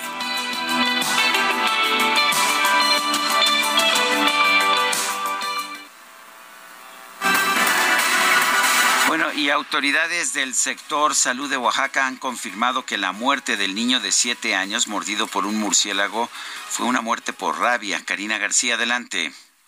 ¿Qué tal, Sergio Lupita? Efectivamente, las autoridades confirmaron que la muerte del niño de siete años de edad mordido por un murciélago fue por rabia tras realizarle una biopsia cerebral. Y es que comentarles que eh, pues los resultados se habían dado en un momento, en, el, en un primer momento como negativo, los resultados presentados por el Instituto de Diagnóstico y Referencia Epidemiológico. Sin embargo, se le hizo esta biopsia cerebral a este pequeño, en donde efectivamente pues fue confirmada la rabia. Durante eh, pues el día de ayer, en una conferencia que ofreció el gobernador Salomón Jara Cruz y la titular de los servicios de salud de Oaxaca, Alma Lilia Velasco, aseguraron que se realiza el estudio de la secuencia genética, pero sería únicamente para confirmar que esta muerte se dio por rabia. El director general de epidemiología de la Secretaría de Salud Federal, Gabriel García, quien estuvo ayer en Oaxaca, señaló que la mordedura de la cual fue víctima el niño, pertenece a una especie de murciélago hematófago que come sangre y que le gusta la sangre. Confirmó que eh, pues la muerte se dio por rabia de la variante B3 a partir de las muestras que se hicieron pues al menor de edad. En tanto se ha dado a conocer Sergio Lupita que la hermana del niño fallecido de ocho años de edad continúa en estado crítico mientras que la otra pequeña de dos años fue dada de alta no presentar síntomas de rabia.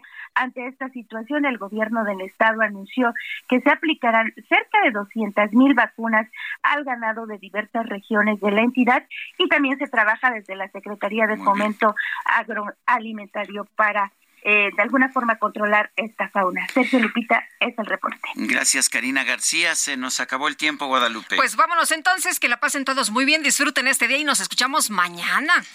Hasta mañana, gracias de todo corazón.